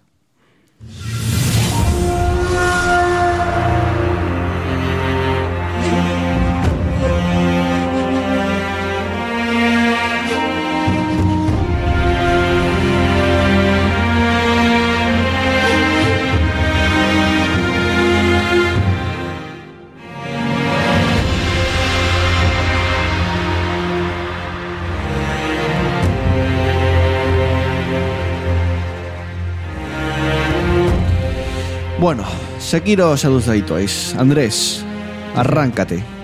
Decimos datos técnicos, eh, From Software. Sí, ta, ta, ta. creo que casi todo el mundo sabe editado Vale, por pues, From todo el mundo Software. lo sabe ya. No, creado por From Software y editado por Activision en este Sí, caso, este que caso, son una pequeña colaboración que hicieron entre las dos. Pues nos encontramos ante el nuevo proyecto de From Software, en el que crean algo nuevo sin dejar de usar los componentes más característicos de, de su saga Soulsborne. Esta vez nos presenta un juego que combina su famoso RPG, el Action RPG que podemos encontrar en, Sí. en Souls, o sea, en la saga Souls y en Bloodborne. Eh, pero en esta vez tenemos el componente RPG es bastante menor. Sí. No tenemos eh, lo que es la subida de Subida. atributos, etcétera. Exacto, hay más que subida, no hay subida de niveles, pero sí que tienes, eh, digamos, eh, La, pro- la progresión me recuerda más a un hack and slash, en plan río Sí, que vas ganando sí. movimientos, entre comillas, más que tienes un cuadro con habilidades que puedes ir mejorando, básicamente. Bueno, ser un hack and slash. Combinamos, combina su famoso RPG con, con sigilo, abriendo un nuevo estilo de juego al que nos tiene acostumbrados de- desde From Software. Eh, una vez acostumbrados a las novedades de Sekiro, se nos abren nuevas posibilidades eh, no antes exploradas en la saga Souls, como usar su entorno para avanzar y encarar los peligros de diferente manera. Gracias al gancho que tenemos en el brazo protésico, pues tenemos lo que es ya en diferentes niveles dentro del escenario, que nos permite pues ir por arriba para encarar los peligros de otra manera, planificar, bueno, pues mato a este o la siguiente, etcétera. Se convierte en un juego más plano, se convierte en un juego muy vertical. Ujú. O sea, tienes que aprovechar mucho las alturas porque es prácticamente imprescindible. Y sobre como From. Software le gusta eso de los caminos secretos y de mira bien, no se te olvide nada. Exacto. Pues hay que mirarlas incluso hasta el precipicio, por Sí, si sí, acaso. tienes que hacer saltos de fe literalmente y engancharte porque haciendo eso encuentras caminos secretos, incluso atajos. Madre mía. Y es importante hacerlo. Sí, porque hay bosses que están muy escondidos. Entonces tienes que buscar lo que es el arbolito para colgarte. Ese arbolito, otro, otro, otro, otro, así un ratín. Sí, Hasta que encuentras la cueva del bosque, está pues vale. muy escondido. Eh, si quieres entramos un poco a la historia. Sí, exacto, lo que te iba a decir ahora. Eh, vale, la historia de Sekiro se desarrolla en Japón, durante el periodo Sengoku. Una época oscura y sangrienta, plagada de conflictos bélicos entre clanes, que se desarrolló durante el siglo XVI y duró unos 100 años. Encarnaremos a un shinobi llamado Sekiro, o Sekiro, el lobo de un solo brazo, cuya misión es la de cuidar y proteger al joven señor a toda costa, el único descendiente vivo de un antiguo clan que antaño gobernó la zona. Históricamente es el final de la Edad Media, creo, ¿no? Eso. O sea, es cuando ya No, se está terminando la Edad Media. XVI, Sí. es renacimiento ya, ¿no? En lo que sería Europa. Pero es que en, Eu- quiero decir, Mm. en Japón es que tampoco lo tengo yo muy, muy fresco, pero creo que era el final cuando ya estaba, quiero decir, cuando ya estaba muriendo la Edad Media, que ya que- tenían armas, de- empiezan a entrar las armas de fuego y esas cosas. Exacto, que después de eso nos iba la, la era Tokugawa. Mm. Y creo que después de la Tokugawa, que dura bastantes años, Ujú. Y bastantes son bastantes, casi hasta 1800 y pico, es la era Meiji. O sea, hay. Todavía un sí. Pero no, no sé si, si es lo que dices tú, no lo sé. Bueno, a saber. Pero sí, ya había armas de fuego y, y todo Aquí ya eso. aparecen, por ejemplo, armas de Sí. fuego. Eh, vale, en Sekiro la narrativa es más directa y clara. Se diferencia de los Souls porque aquí la, la historia te la van contando a medida que avanzas en el juego. No es como en el Dark Souls que tenías que buscar en objetos, en, en NPCs, todo el- el- la historia del juego. Aquí te lo van contando mientras avanzas. Los NPCs te cuentan también sus historias que complementan la principal un poco, digamos. Y hay cinemáticas Mm. que te explican parte de la historia que no es muy común en los, en los juegos de From Software, de hecho. Es que me da la sensación de que en Dark Souls pasas de ser alguien anónimo, que puede ser quien sea, aquí eres un personaje con un carácter, con una personalidad Sí, claro. que, que, que no es random, ¿sabes? Como los Dark Souls, que es puede ser quien sea. Claro, da por igual eso- quien seas. Por eso aquí el componente RPG es menor porque no creas tu personaje. Ni tienes pero- tu clase. Pero a mí, me- algo a mi parecer, es mejor porque tienes una personalidad, tienes una historia, tienes algo. Hombre, lo que yo vi, Sekiro no tiene mucha personalidad tampoco, ¿eh? Sí, Es muy de, hey, ayúdame. A ver, es Yo te seco, pero protejo. tiene, pero, tiene, pero tiene personalidad, Pero quiero tiene. decir. la, Quiero decir, sí la te típica interactúa. personalidad de por dentro está ahí muy mal. Bueno, pero tiene personalidad más que la que tenías en el Dark Souls. en, lo- en cualquiera de los Dark Souls. Prefiero, prefiero los Dark Souls antes que. Porque Bueno, a, será no ser, por es que, gustos. ya, ya, Mm. por eso te digo que a no ser que me guste, o sea, porque es bueno, esta personalidad, pero si no te gusta, si no te gusta jugar con ese tipo de personalidad, Ya, estás, ya estás pillado a esa. Pero por lo menos cuentas una historia. Bueno, hostia, el Dark Souls cuentas, cuentas una épica. Venga, dale. Entramos terreno de gráficos y rendimiento. Vale, no es un juego que destaque por su poderío técnico, pero es una maravilla, una maravilla visualmente. Sus detallísimos escenarios son espectaculares, sobre todo los exteriores. Los colores, diseño de enemigos, animaciones, etc. Quizá eso, a nivel gráfico, no destaque como los AAA últimos que, que hemos visto, pero lo que de verdad fascina de este juego es su, su diseño de, de escenarios, tío. Y ojo, mejoró. A mí me parece que Front Software fue haciendo una evolución bastante buena en cuanto a gráficos. O sea, no me parece un juego que sea la, la leche gráficamente, ni un. ni algo que sea alucinante. Mm. Pero mejoró mucho si lo comparas con Dark Souls 2 incluso, seguramente. Pero es lo que a mí me dio la sensación. incluso con el Dark Souls 3 también. A mí me parece que está mejor el 3. O ¿En igual fue. gráficos? No, en cuanto a gráficos andan parecido. Mm. Lo que cambia es el estilo visual. Claro, el problema es Pero a que mí, los a mí me parece todo. que el Dark Souls 3 estaba. Igual fue es cosa mía, porque a ver, no he jugado, he jugado al 3, pero no he jugado al, el- al Sekiro. Lo quiero jugar, pero los vídeos que vi me daba la sensación de que el Dark Souls 3 está mejor gráficamente. A mí, estéticamente, me gusta muchísimo más el Sekiro, más- pero muchísimo más. más brillos, porque luce, puede lucir un poco mejor. Sí, A ver, la que- iluminación me parece que está mejor Pero, hecha. el- algunos detalles. A ver, no he visto nada técnico, ¿eh? No, no sé que nada. Eso Sekiro- es per- eh, percepción mía subjetiva. Sekiro es Japón y los escenarios son, ah, quiero decir, en comparación Dark Souls tiene catedrales a saco, tiene un montón de edificios, hay más Claro. detalles. Se cambia el está. Sí, estilo. que, Japón que- es más- Que, que más, más. O sea, Este es que más- notas más- más, el gráfico, ¿no? Claro. Puede ser. No, y, y luego Joder, y dicen del Valle Boreal, claro, yo no he visto todo Sekiro todavía, pero a mí me parece que tiene que ser difícil hacer un sitio tan bo- Exacto. visto ya desde lejos como Irithil, que A ver, mola ver los típicos castillos japoneses eh, Los- enormes. Aún así, lo que he visto que es estéticamente es, increíble. O sea, esos escenarios, como se ve, el rollo de, la, y de el, los cerezos y el diseño de, de niveles de Front Software que, que hacen todos sus juegos, Claro, que es sí. estar en un sitio y ver a dónde vas a ir. O mirar abajo y Sí, dices, tú, meca, ahí está. es- eh, ¿a no puedes, tengo que ir no luego?". puedes abrir esta puerta y tú, ah, amigo, este es una ja. ¡Anda! No, y estar subido en un edificio súper alto, mirar alrededor, ver todo el paisaje, Mm. Claro. montañas, Y dices tú, todo. mira, aquí está, el, muy el bien. castillo de Asinas, y miro para abajo encuentro Sí, es un, lo que es es el un- es valle. un escenario vivo que, Sí. que tiene geografía, Luego, no es. En cuanto a rendimiento, yo lo jugué en Play 4, tú me imagino que también, Sí, Andrés. en la Slim, en la normal. Eh, rinde bien en general. No pasa de 30 FPS, Ahí está. pero no tiene bajones. En PC. Que al No, final hay es lo algún- que, hay lo que alguno, queremos y va fluido. Hay alguno, pero no, no molesta. O sea, no, no te dan los- un momento. Tiene que ser zonas muy pobladas y... mm, Eh, ahí ¿Los dos lo jugasteis en consola? Sí. No, ninguno lo jugó en No. PC, ¿no? No, empecé, sí, por lo que vi, 60 frames. 60 pre- En PC va perfecto, sí. Perfecto. Sí. Y luego en PlayStation 4 Pro. En la PS4 Pro y la Xbox One intenta llegar a 60, pero no, Exacto, no, no, los alcanza. Pero no bueno, son está estables. haciendo ahí un. Por encima de 30, eh, por lo general. Sí, 90 o 40 dicen. Exacto. Va, rinde un poco mejor que en las consolas normales. Pero Pero bueno, bueno, yo lo estoy en general jugando en la normal y va perfectamente Porque fluido me- y no hay ningún Me problema. acuerdo de Bloodborne en su momento al principio, cuando salió, hasta que actualizaron y tal. Pantallas de carga de dos minutos o cinco y- minutos. Y de bajones de frames que decías tú, hostia.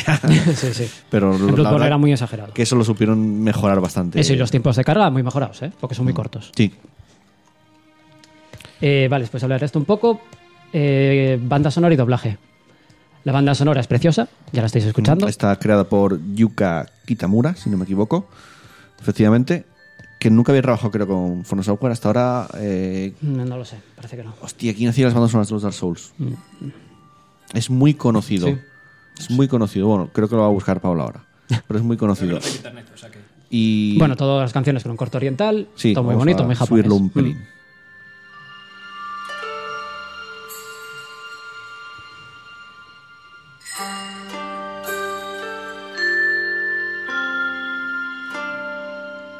Bueno, todo muy rollo samurai, muy, muy oriental. El doblaje. Yo lo puse. eh, ya, lo, ya lo miraste, Pablo. No tiene Estoy sin datos. No, lo voy a mirar, lo voy a mirar ahora. Que ahora ya por curiosidad ya. Ya es que lo, lo estaba mirando porque también me estaba. Sí. seguimos, ¿no? Vale, el doblaje. Yo lo puse en- nada más empezar el juego en español para comprobar a ver qué tal había sido el, el doblaje en español. Eh, está muy correcto, está muy bien. Utiliza lo que es eh, actores conocidos españoles, entonan bastante bien. No sé, parece un doblaje de calidad.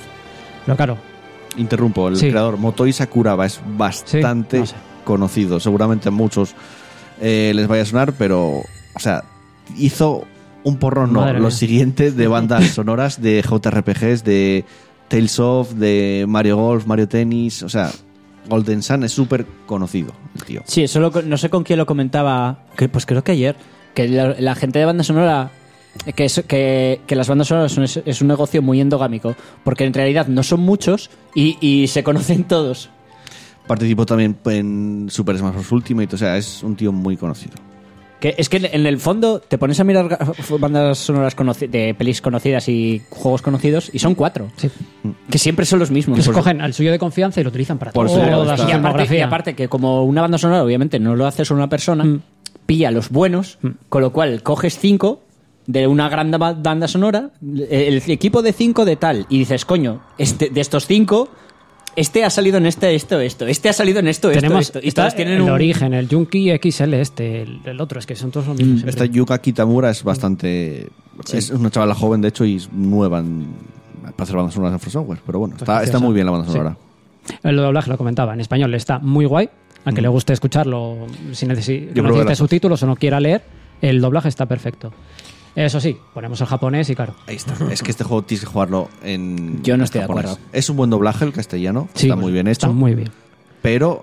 Depende- Ya cuan- yo creo que depende de lo guayabú que seas. Cuando No la sé. propia From Software te dice, está en- por defecto es- en japonés, exacto, juégalo así. Dices, exacto. vale. Por el estándar te lo pone en japonés. Por- Depende de lo guayabú que seas. Por a, mí sí, no- a a- ver, a mí, a mí sí. yo prefiero entender lo que me dicen y no tener que leer. Exacto. Pero bueno, Yo por la misma razón que le dije a Joel que el Devil May Cry tenía que estar en inglés, porque me parece que ese juego está pensado para que los personajes hablaran en inglés, ese juego tiene que estar, o sea, es, Mm. es japonés, tío. Es que no sé, pero a mí... la pasión, esa entonación que utilizan. Pero bueno, Que tú sí, hiciste a ver, que el idioma Cry japonés lo que es él muy bonito con el. A mí eh, me parece que es muy bonito de oír el japonés. Pero vamos, que no no que desmerecemos al español. Si lo, tengo, no, si lo tengo en español, yo lo voy a poner en español del tiri, ya Sí, te lo sí, digo. está- Sí, sí. está- Para entender está- lo que me dicen. No, que el doblaje de los NPCs así más, más, más protagonistas, como el escultor o, o- o Emma, está perfecto. Mm. Muy bueno. Está bien, está bien, sí. Vale, pues entramos ya en, en lo bueno, en la En chichilla, chicha, sí. en la jugabilidad. Lo- lo- realmente lo, más sí. importante de los juegos de From Software. Vale, pues estamos ante una nueva propuesta diferente a lo que ya vimos en títulos de From Software. Nos alejamos del Action RPG que caracterizaba estas sagas y nos encontramos ante un título de acción y sigilo. Eh, gracias a esto, al brazo protésico que tenemos y al gancho, nos abre eh, varias vías, que es esa, esa movilidad que no teníamos en otros Dark Souls. Eh, tenemos eso, el poder colgarnos en, en diferentes eh, árboles o lo que sea para, desde arriba, pues utilizar la estrategia que queramos para... Manda, manda huevos porque hemos pasado de. Oh, Dios mío, es un bordillo, mi peor enemigo. a, a- por los tejados, soy el Ah, el puto suelo es mi peor Spiderman. enemigo. Y algo muy importante, no solo el gancho, sino que tiene un botón de salto. Puedes saltar. Otra Pero y encima saltas un cojón, o sea, saltas, Sa- por, sí. saltas tus te cabezas puedes por apoyar- encima de te los puedes enemigos. apoyar Tiene incluso un doble más. salto si te apoyas en enemigos o en, o Es en que es paredes, eso, sí. tío, vaya, es muy loco esto, ¿eh? Es que es Spiderman. Es un o sea, cambio- pasa- es un cambio pasas muy de no mm, poder subir escaleras a ser A Spiderman. ir con cuidado para no, para no caerme por el precipicio porque no podía saltar así. Sí. Vale, si Dark Souls se caracterizaba, por- se caracterizaba por un estilo más defensivo, el Bloodborne por algo más agresivo, este se caracteriza por ir muy a saco y desviar los ataques. Mm. O sea, básicamente es pa, pa, pa, golpear y intentar desviar los suyos para luego poder contraatacar. Básicamente eso es un poco eh, lo que sería el... Y el desvío básicamente es un parry, se podría considerar. Sí, un parry, Y sí. que tienes que hacer en el momento justo. No- De nada vale spamear el botón de, de- de desviar todo el tiempo porque no, Bueno, como no los a parries. acertar. Los parries también van así, que tienes que medir el Mm. momento de... Sí, pero los parries eran una opción que tú elegías y, a- y a- Sí, no, y en este juego, recuerdo, no lo he opción que te jugado, daba. sí. ahora es como más obligatorio. Es muy obligatorio. Mm. Hay muchos enemigos, sobre todo los, los samuráis o, o enemigos con espadas, que te obliga básicamente al contraataque, al, al desvío. Porque a, a vida no vas a poder matarlo, vas a tardar muchísimo. Porque entonces tienes que ir esquivando y rodeándole, etcétera. Pero si quieres bajarle lo que es el. Bueno, es que luego hablaremos de lo que es la parada. Sí. O sea, para intentar matar a un samurái es más efectivo utilizar el desvío que ir a por su vida. Claro. Entonces siempre es atacar, atacar, atacar. Cuando él ataque, desvío, desvío y luego seguir ahí, tú atacando. Y fíjate si, digamos que la propia From Software te dice que el juego, que es, el combate es diferente, tú en un Dark Souls, te lo comentaba a ti antes, Pablo, tú pulsas el botón B o el círculo sin tocar nada y el personaje hace un salto hacia Mm. atrás.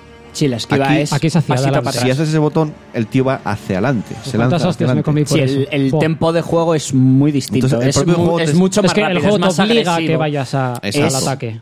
Y lo que dices de la vida y la parada, también es importante combinar el desgaste de la vida Claro. con la parada, porque tú cuando el personaje, el enemigo, cuanto menos vida tenga, la parada la recupera más lento.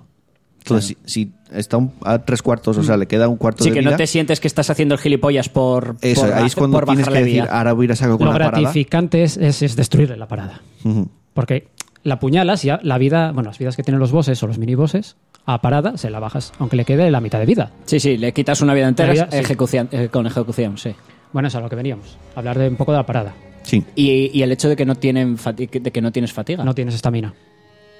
Que a mí eso me parece un detalle, porque quiero decir, eso fomenta la agresividad, el muévete, el muévete constantemente, ataca, esquiva, o sea, porque eso era una cosa que incluso el Bloodborne, que Mm. yo creo que hasta ahora era de los mm, estilos el más agresivo de todos los que sí, ha sin habido duda hasta ahora, era.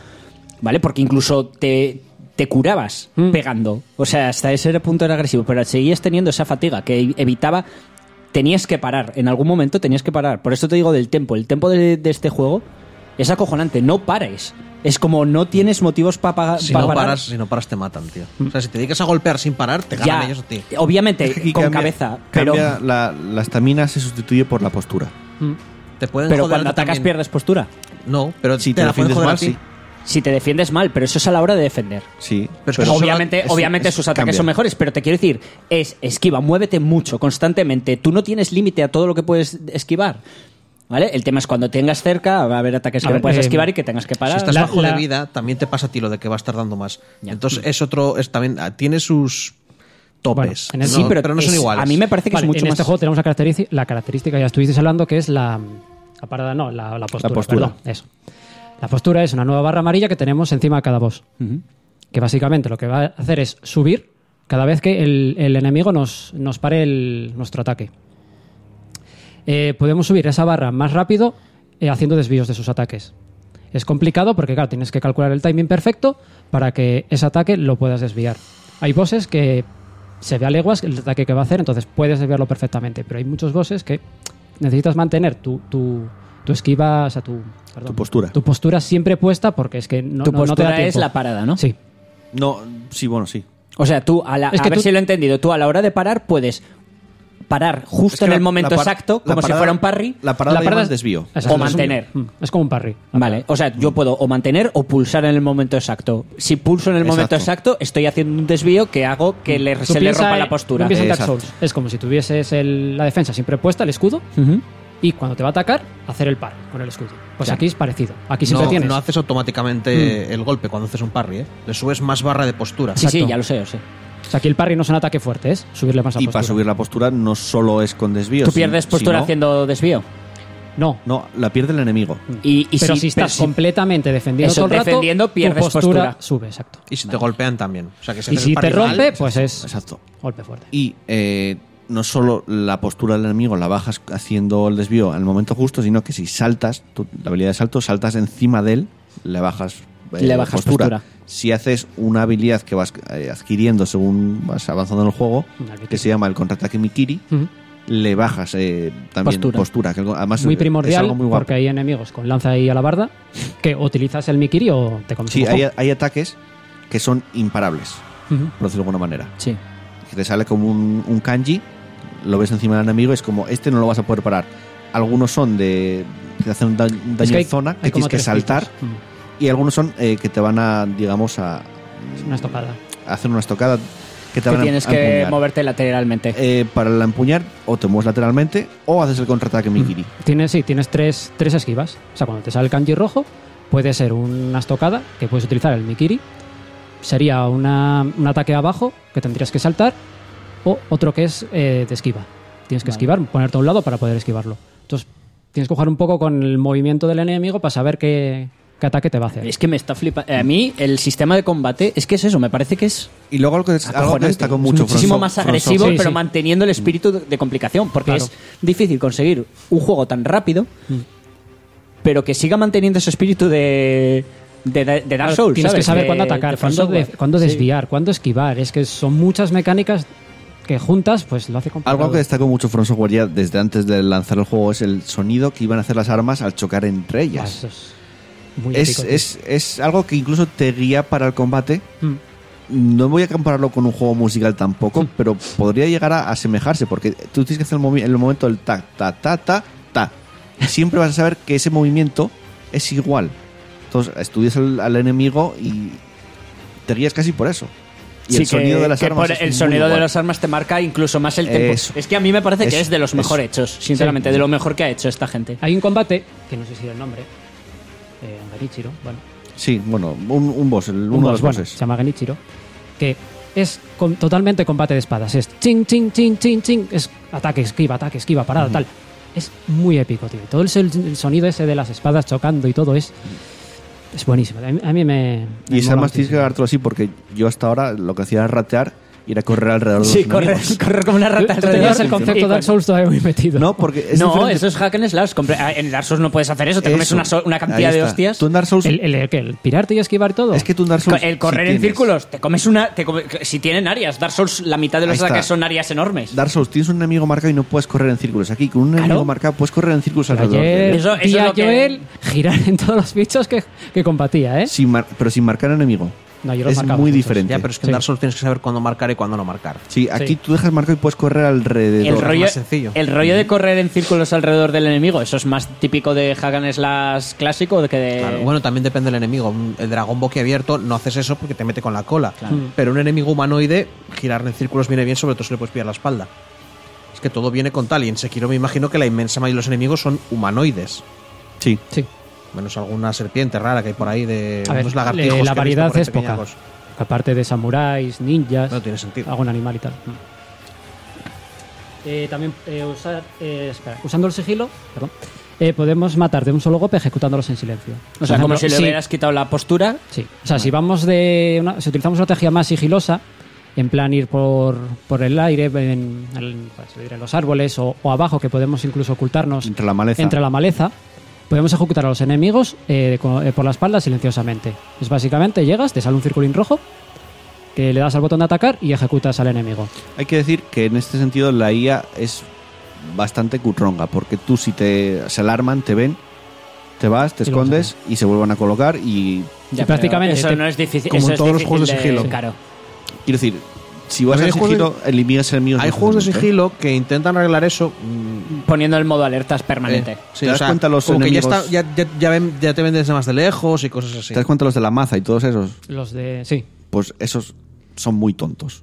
O sea, Pero es que matas uno, te vas, esperas a que se Pero coloque y lo se cura, matar ¿no? O sea, porque, a ver, obviamente, si solo tienen una Se vida, te los cargas. los semibosses Eso. y Los que tienen dos vidas, Exacto. que Sí, hay sí. gente por ahí que tiene dos vidas, esos, si te piras eh, cuando los matas, se curan. recupera la vida. Bueno. O sea, te obliga a hacerlo del tirón. Pero los más sencillos, pero que en realidad te pueden hacer mucho daño, que son los de las mazas o tal, Hmm. si te vas, lo matas, eh, como hay dos, te, te pides, te escondes, se vuelve a colocar y lo vuelves a matar. No, si Se tienes, si tienes paciencia, el juego es más fácil. Sí, bastante más fácil. Y luego en el tema del sigilo, tú puedes, eh, digamos que hay ciertos enemigos que antes de atacarlos puedes escuchar lo que están hablando. El prota tiene un oído de la hostia. Las cosas como son. Es un ninja, ¿qué quieres? Y con esa información puedes aprovecharlo luego para ganar a ciertos semibosses o vender esa información para que en las tiendas, peña que te vas encontrando, te pueda vender X cosas o mejores cosas. Mola. Dale. Eh, vale, el arma protésica. Eh, tenemos diferentes armas eh, dentro de ese, arma de ese brazo protésico. Eh, podemos contar, por ejemplo, con shurikens, con un abanico que repele a los enemigos, eh, un hacha para, para romper armaduras o para escudos, por ejemplo, también. Hay un enemigo que utiliza un escudo muy grande, que la única manera es utilizar ese hacha para romperle ese escudo, porque si no es... Y esas mejoras las puedes perder. No. utilizan un emblema, que no me acuerdo cómo se llamaba, que en principio Como las tendremos- balas de mercurio de. Sí, tenemos muy poco, pero hay habilidades que nos permiten aumentar ese Pero te quiero decir, máximo. ¿cómo las consigues? Cada vez que vas a un... O, o las encuentras por el escenario sueltas también, o cuando o sea descansas. que te las puedes perder. Tienes que explorar. decir, igual yo si No, no he ido pierdes. muy a saco, tienes- no, no. me quedo sin hacha. Tú tienes Las prótesis 16. no. No, no, las prótesis la no las pierdes. Exacto. O sea, las prótesis avanzando las consigues. Es como un arma de un videojuego. Solo que la Son munición. armas, solo que dentro, comparte armas munición. dentro del brazo protésico. O sea, no te- lo que mi, mi preocupación es, ¿puedo quedarme sin, sin hacha? No. nunca las pierdes. Si no avanzo... Pierdes, digamos, entre comillas, la munición. Tú, por ejemplo, utilizar el hacha te cuesta tres emblemas. Si tienes un máximo de 15, pues tienes 3 Ese- por 5, 3 por cinco 5, usos. 5 cinco usos. Entonces, pierdes munición, tendrías menos máximo de usos. Sí. Exacto. Vale, Pero vale. tienes habilidades que te aumentan ese máximo, por ejemplo. Vale, vale. Y luego Esos emblemas se pueden comprar. Así que no tendrías básicamente ningún problema de, de nunca poder utilizar eh, tu, tu arma salvo que te quedes sin los No emblemas. los vi el, muy el tema de la el Sí, tema de muerte mucho. o eso lo dices luego. ¿Son, Eh, mucho, muy, mm. ¿Son mucho inútiles o son muy útiles? Por ejemplo, hay bosses que si no utilizas el arma específica de ese brazo son imposibles. Es que me gustaría poner el ejemplo El logro. o un, un logro. Te ayuda mucho. Vale, hay animales y tú tienes una tú tienes un arma en tu brazo que sirve para animales, digamos. Tienes que leer lo que te dice, claro. Dices que este, por ejemplo, un samurái lo, lo utilizaba para asustar animales. Tú eso utilizas contra un animal y se asustan. Entonces ahí puedes aprovechar. Entonces hay muchos bosses que requieren de eso. Ah, vale. Y no quiero contarlo más. Porque hay O- bosses que necesitan te- te lo mecánicas dijo, de eso. los la gente de los escudos es casi imposible sin, sin el Hay gente que utiliza escudos hacha, de, sí. manera, no, de madera. No puedes de ninguna manera rompérselo sin el hacha. Pues. Hay enemigos, no diré cuál tampoco, que tú, por ejemplo, tienes una especie de lanzallamas. Tú tienes aceite, lanzas aceite, utilizas tu brazo con el lanzallamas y se quema. Ahí ya tienes una manera de cargarte enemigos Sí, más sí. fácilmente. Bueno, vas entendiendo, ¿no? Son Sí, combos, digamos. sí de- vas haciendo trucos ninja. No, y tienes un mogollón de gadgets para el brazo. Mm. Y- y Al final, ¿con, de- con cuántos? Eh, 10 hay, creo. Yo es que no, Creo que no sí, desbloqueé hay, hay todos. 10, hay 10, hay 10. Hay Pero unos petardos, tenemos shurikens, tenemos el hacha, el fuego... el fuego. Bueno, tampoco los digas todos que es spoiler. Digo Bueno, yo. hombre, no sé. Bueno, hay 10. lo Bueno, Coño, dejamos ahí. a mí eh, yo intenté, por ejemplo, con el Devil May Cry intenté no decirlo de Vale. tal porque Estos me parece- básicamente se encuentran al principio del juego. Las dos Hay- primeras sí, horas ya los tienes. Sí, hay 10. Hombre, pero si son tan además importantes para, para el combate, me imagino. De haber sí. esos 10, tienes eh, otra tabla de habilidades, pero exagerada. O sea, puedes mejorar mucho esas armas. Ah, las del brazo. Sí. Sí, incluso mm, varía un poco la forma de usarlos. Hostia, Por ejemplo, el shuriken, el primero lo lanzas normal, pero luego hay un tipo de shuriken que lo lanzas y queda girando haciendo daño. Que tienes que dejar el botón pulsado. Y eso sigue avanzando, más todavía. Bueno, creo que me lo voy a ir a comprar, nada más llegué a casa. Bueno, las habilidades. Tenemos distintos árboles de, árbol de habilidades que irás desbloqueando a medida que avances en el juego porque te los van enseñando o los vas encontrando. Tenemos el básico del Shinobi, que sirve para mejorar posturas, para hacer ataques especiales, digamos, ¿no? Sí, sí. Y para aumentar los emblemas si hablamos y poco más. Sí, el- es el más simple. Luego Sí, tenemos el árbol más. de lo que es el brazo protésico, que por ejemplo nos permite saltar y lanzar las, las habilidades, en este caso shurikens o cosas así. Mm, ataques especiales también. Por ejemplo, saltar y ponerte detrás del enemigo. Ujú. Bueno, diferentes tipos de movimientos y ataques en cada árbol. Tenemos uno que me mola mucho, que es el, el templo Senpo, que es rollo artes marciales. O sea, lo- puedes pasarte juego, Vale, hostias. sí, sí. Sin armas. Sin armas. Sí, sí, eso Luego, está muy guay. El del Hostia. Shinobi. Y se- que- y te puedes pasar solo el juego con- Pero gastas un montonazo de emblemas dependiendo del ataque. Pero hay otros que, por ejemplo, que es el puño y el contraataque, que es artes marciales de Sí. karate, lo que sea, que no gasta emblemas. Entonces puedes pasarte el juego a, a hostias. ¿Estás seguro que puedes mantener a todos los bosses a... Seguramente no, Ah. pero lo que es los, los enemigos normales sí puedes pasártelos a puños. Luego le está, el, por ejemplo, el Shinobi. A ver, todo esto se consigue según avanzas en el juego. Puedes Sí. pasar del juego sin conseguir estas, este tipo de habilidades. O sea, la tabla de habilidades. Sí, esto es los niveles. Tienes que hacer ciertas misiones para poder acceder a ellas. Ah, amigo. O sea, accedes por medio de misiones secundarias Eso. a esas habilidades. Vale. Hay algunas que encuentras, otras matando bosses y otras que necesitas explorar mucho. Ah, vale, vale. Y yo creo que ya vamos con lo de la muerte, ¿no? Que es un poco el cambio más, más grande de comparado con otros Souls. Hostia, a mí me parece lo de no tener fatiga y cambiarlo por la postura me Pero parece es un que cambio Este, este también es grande, ¿eh? enorme.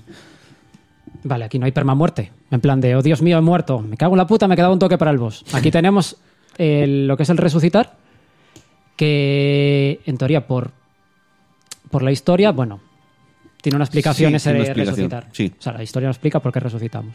Bueno, tenemos esa segunda oportunidad de matar bosses o, o de seguir intentando eh, avanzar en el juego. Entonces eso, tenemos la oportunidad cuando morimos de morir del todo o resucitar. Con la mitad de la vida para seguir intentando matar ese boss o lo que sea, vamos. Y que es Incluso- muy útil. Incluso, eh, pues. Pero solo lo tienes una segunda vez, ¿no? Más adelante que hay alguna cosa. O sea, Pero te permite repetir tres veces o cuatro. No vamos a. Lo dejamos ahí. Es que eh, sí, es mejor que, Hay, alguna cosilla. jugando, sí. Eh, no, de- en- en- no, no era rollo que, que era mal rollo, que conseguías un final malo, si... Sí, hay, hay varios finales, sí. pero en función de que es malo, usar el resucitar mucho. Bueno, hay, mm, hay cosas que te pueden quitar eso, malo que puede pasar, digamos. Es Mm. Sí, que a ver. medida que lo juegues, lo vas a. lo No, es que ya se dijo, la muerte afecta. O sea, Mm. tú cuan- si mueres mucho, Si mueres y resucitas o si mueres y punto. afecta a los personajes que hay Cuando en- mueres del todo. O sea, morir del, del, Del todo, y volver cuando otra vez. por segunda vez. Sí. Ah, pero pe- si yo no resucito por segunda vez. También cuentas en lo También O sea, cuenta. cuando, O sea, no hay un no cuando hay- vuelves a la hoguera, cada vez que vuelves a la hoguera, que es una estatua, en este caso, Sí, es una escultura, estás jodiendo. Y, eh, y usar en la resurrección es malo, entonces, ¿o que no? yo sepa, ¿no? No, No, no, no. el resucitar no es malo. Lo que es malo es morir. Todo lo contrario, Mm. igual puedes hasta utilizar la resurrección para, en vez de seguir como un cabezón, volver atrás, descansar y, Y, seguir reinte- para. y Sí. reintentarlo de O nuevo. sea, Digamos pon- que- ponerte en modo que en realidad solo tienes una vida Que- y que te están dando la oportunidad de, no de tiene- tirar para atrás. de no perder las que cosas. el juego tiene un, digamos, hay una, es una narrativa, ¿no? Está dentro de la narrativa, es la dra- dracogripe. Dra- dracogripe, joder, que no me sale. Eh, cuanto más mueres, más infectas o más expandes esa enfermedad. Ahí lo dejamos. Sí, tiene no tiene, su, porqué dentro de la narrativa. O sea, está bien implementado. Sí, básicamente es eso. Cuanto más mueres, más jodes al resto de personas. Vale. Pero vas a morir. o sea, Sí, pero las vas a cosas morir y como mucho. son. Si eres un pro, bueno, igual no, pero vas a morir. Joder, si te dan la segunda oportunidad, nada más resucitas, corres como Y un de cabrón. hecho, de hecho creo que dentro, dentro de la propia narrativa tiene sentido que mueras. Porque tú no eres un samurai de la puta hostia, eres un shinobi. Si eres un ninja Entonces enfrentándote tú vas a... aprendiendo a base de morir, realmente. De intentarlo y de aprender los patrones de los enemigos y morir y morir y morir. Sí, como los Dark Souls, que va también de lo mismo. Pero obviamente tiene remedio eso. Hay cosas en el juego que tienen, digamos, lo puedes solucionar. Y yo creo que ya poco más la se puede decir, ¿no? lo único. Lo último, Sí, eh, hubo mucho debate. Estuvo muchas quejas y eh, debates, sí. Un artículo de. ¿De, qué- ¿De dónde era el artículo? Forbes. de Forbes, la revista Forbes, una revista que suele hablar de otras cosas, pero bueno, en este caso habla de videojuegos también, que decía que el juego que, que no respetaba a los jugadores porque tenía que tener un modo fácil. Yo creo Es una revista de economía, no sé qué hacen metiéndose en... es que es más bien un artículo de no es de un periodista de la propia revista, es como de, de foros, de un foro. Eh, lo veo una tontería decir esto. Primero Hombre, pides que respeten a los jugadores, pues eh, hay que respetar también a la decisión de los propios desarrolladores de tomar estas decisiones de crear su juego Yo, así. sé, yo eso ya te lo decía antes, que a mí eso casi dan ganas de ponerse en plan como los subnormales estos de putos noobs, venís, venís a jodernos el, el rollo hardcore gaming. Yo soy de los que piensa que para un juego uh, single player no importa una mierda. Así que si ponen un modo fácil, a mí no me importaría. A mí- Ahora, a- si a- no quieren hacerlo, es su juego, que lo hagan. O sea, a mí no es no- que me importa o no me importa, a mí no, lo una tontería decir Tío, pero, no o respetar sea, a los no, no, jugadores. meter el modo supuesto. fácil a un Dark Souls. Vale, que lo pongan. O sea, eh, yo, pero... que Quiero lo decir, pongan. Yo no lo voy a jugar, pero yo hago que mi lo juego, yo hago mi juego, quiero que sea un desafío, quiero que tengas que currártelo para tal. Oye, Vale. ponme en modo fácil que no quiero tener que jugar, anda. Sí, pero vuelvo Si a repetir. modo fácil, que- este no es tu Que juego. no, es que me sale así. de los cojones. Vale, vale, no pero me sale que- de los cojones. Es una falta de respeto porque no te salga de los cojones. Hola, Mira, tío. hola, loco. hola, hola, buenos días. He dicho, si los creadores no quieren, están en su derecho de no ponerlo, porque has creado el juego. modo Pero a mí me parece que ponerle un modo fácil a ese juego no resta. Es que porque no pierde la afecta. esencia. Sí, pierde la no, esencia, Que es que tú Yo, si un boss me lo paso al primer intento, para mí no es gratificante. Porque no he aprendido Espera, ni sus mecánicas si- espera, ni me si el juego tiene modo dos fácil, horas o sea, para matarle, por ejemplo. ¿Me estás intentando decir que si el juego tuviera modo fácil, tú automáticamente ya te pondrías en modo fácil? No. Entonces, ¿qué te en afecta? ¿No te sí, afecta? hay mucha gente No sé, en el, Dar- en el Vale, Devil- pero- pero- en el Devil May pero Cry si el juego está diseñado modo dificultad, fácil. Vale, vale, porque- pero ¿qué importa la experiencia de otros para un juego single player? Es tu El Devil experiencia May la Cry, importa. el Devil May Cry, yo me tuve que jugar el modo fácil para poder sacarme el logro. Pero es que el, ¿Pero qué más? el propio estudio, los propios des- desarrolladores no quieren darte Pues que no lo hagan. Y me parece genial. Lo Que que, no no entiendo es que haya polémica por la. ¿Tú te consideras una falta de así. respeto No, el que no lo hecho de que te, te- te No. consideras ofendido No. porque no tenga modo fácil? No, pero. Vale, si pues el, el de Forbes pero- sí. Se pero considera el- que le vale, han pero ofendido. El problema viene que cuando alguien dice algo de, de, de poner modo fácil, siempre salta gente que se siente ofendida por lo contrario. O sea, hay gente que sí que realmente se siente ofendida porque decidan poner un modo fácil en los juegos. A mí me parece puta madre. Que eso, poner un modo joder, no lo toques, tú no eres un pro de la hostia, no lo toques, ¿qué más da? Ese modo para ti no existe. Mira, incluso que te den una opción para que se te desinstale. Y en tu puta vida jamás puedas darle al fácil. Aunque tengas ganas de un día, yo qué sé, de, de ver una cinemática. Pues te aguantas. No quieres el. Pues ya está, no pasa nada. No pasa nada. Que cada uno juegue como le guste. Ay, es que se pasó el juego en modo fácil. Vale, es su Pero es casa, que no, es no su hablamos mierda. de eso. Hablamos de alguien que considera que el hecho de que, su, de que el, un Dark Souls ¿vale? O un Souls. Sí, pero también- sí, pero no también- tenga modo fácil es una falta de respeto. Vale, pero es que también hay gente que dejó de jugar Ya, con ya, los pero soldados esa 70 También hay gente que dejó de jugar con los soldados 76 porque descubrieron que era gay. Gilipollas hay en todas partes. Esa persona ha creado un grupo de gente que está presionando. No, es un tío que ha dicho una Es un- mierda y es, ya está. es alguien que, que está trabajando Vale, para pues- una revista. no, es un foro. Te acabo de decir que no era un Yo creo que periodista. es un foro. Eh, Ah, es un foro. Creo que sí. No es y aunque, la y aunque fuera un periodista, pues igual lo Entonces que- la noticia de dónde... El foro de Pues que foro. se, hizo, que se hizo polémica como se hace polémica siempre por estas gilipolleces. Hay ganas de, de- de- de hablar de chorraes. Más da. Siempre que el problema es que es lo mismo. Se habla de eso porque alguien ha osado decir que los juegos tendrían que ser más fáciles. A ver, aquí una cosa está clara y pasó con, pasó con Bloodborne. El juego llama la atención, Claro. porque llama la atención, lo ves, pero si nunca jugaste un juego de From Software, la primera vez que juegas te va a chocar mucho. Hombre, yo creo que a día de hoy... Es decir, No, si, sí. si Hay has, si has mirado Hay dos vídeos de videojuegos en tu vida, ya sabes de qué hay, palo va. hay ¿eh? gente. Te digo que llega una persona, juega a Bloodborne, lo ve muy difícil, yo qué sé, se va al foro o algo y dice, oye, ¿podríais hacerlo más fácil? A mí me gustaría, no sé, ver las cinemáticas de este juego yo jugándolo o, yo, o cualquier mierda, o soy, o me faltan dos dedos, tío, yo qué sé, ¿sabes? Yo, lo que es fuera. ¿Lo podréis hacer más fácil? No, no queremos porque por nuestro rollo eh, este juego tiene que ir así, así, el juego así no y es para... tal. es Vale. lo, que, lo que tú me dijiste, el juego no es para ti. Claro, no, yo, no, yo Sí, difícilmente considero digo que es eso. así, ¿eh? Pero yo considero que es así. O sea, si no puedes aguantar esa dificultad, si llegas a un boss, te mato cinco veces y dices no puedo más, ese juego no es para ti. No es para ti, no. Vale, vale, muy bien, pero se puede hacer fácil igualmente, para que sí que sea para ti. Otra cosa es un género, que digas tú, no, mira, es que yo quiero jugar un juego de estrategia y estos juegos de plataformas. Bueno, macho, ahí ya te tengo, tengo que rehacer el juego entero. Pero hacer un rollo más fácil para que alguien se lo pueda pasar, para un niño pequeño se lo pueda pasar por cualquier cosa.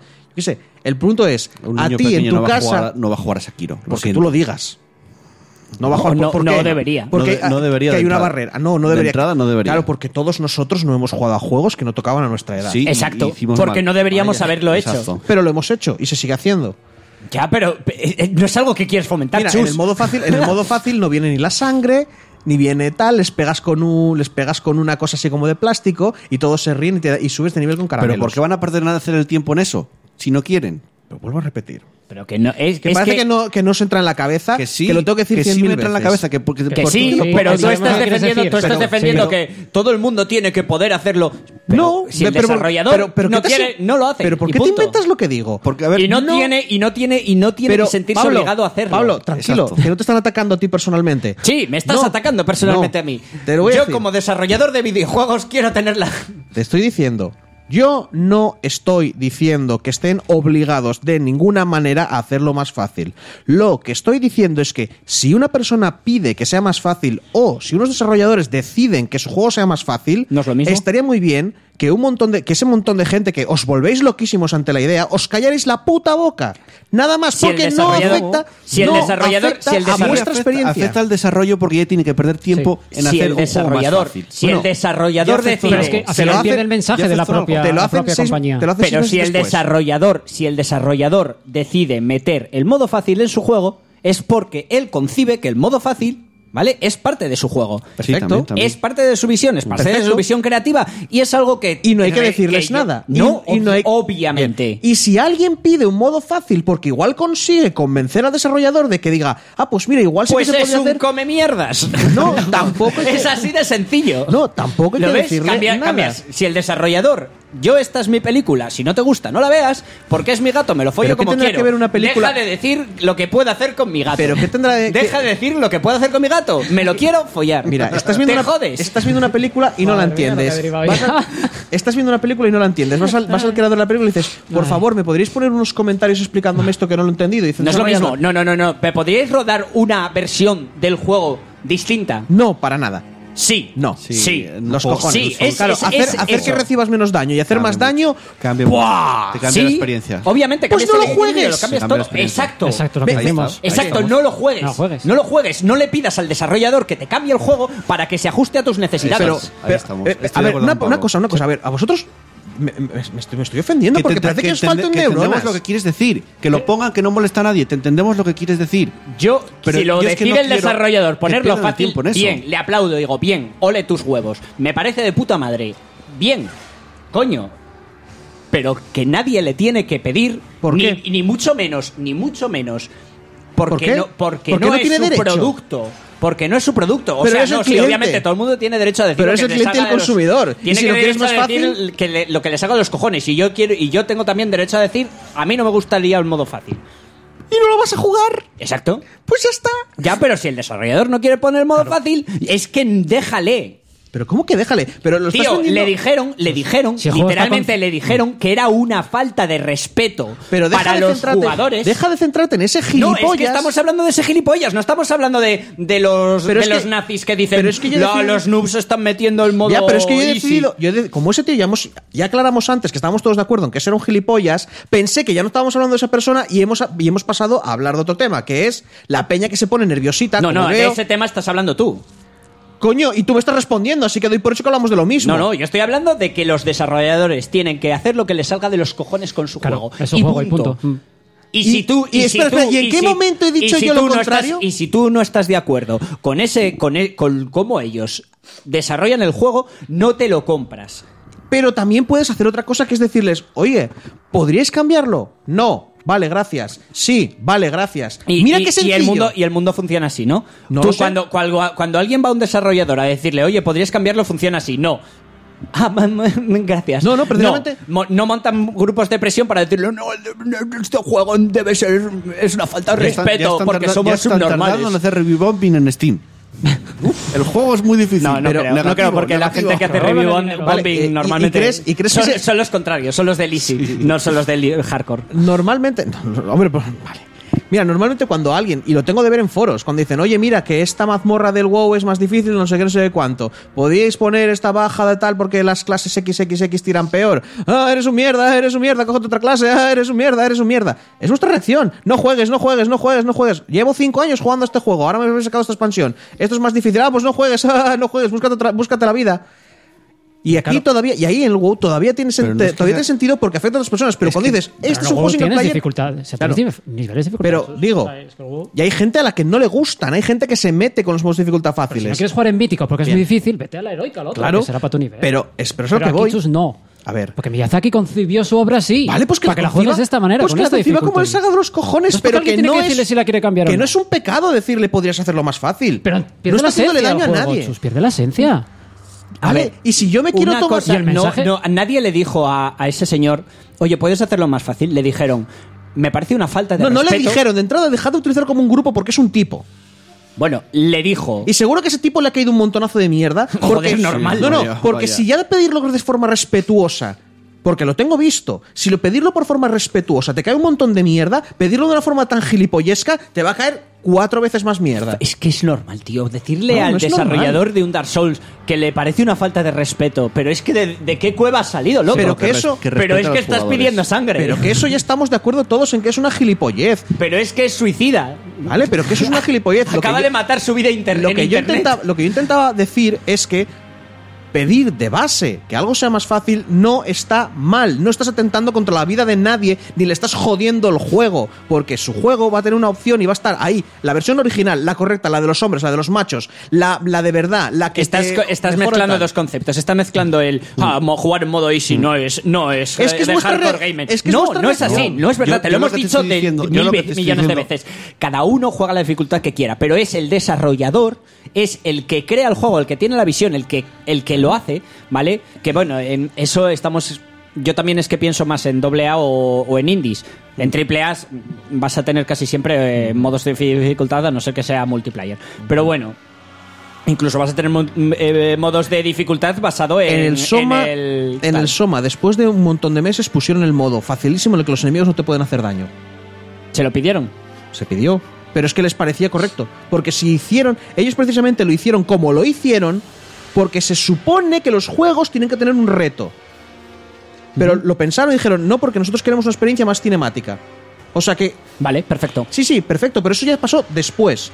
Si se hubiera pedido fácil, al principio hubo resistencia la gente diciendo, no le digáis lo que tienen que hacer, no le digáis lo que tienen que hacer. El problema es que como no sabéis exactamente lo que estaban pensando, y sí, en este caso de Sekiro tiene todo el sentido del mundo y lo quieren porque los de From Software saben de sobra lo que hacen. Pero en general, yo hablo en general, lo que quiero decir es que si una persona pide más facilidad y lo, lo hace normal, de forma educada, estaría muy bien no Obviamente. saltar.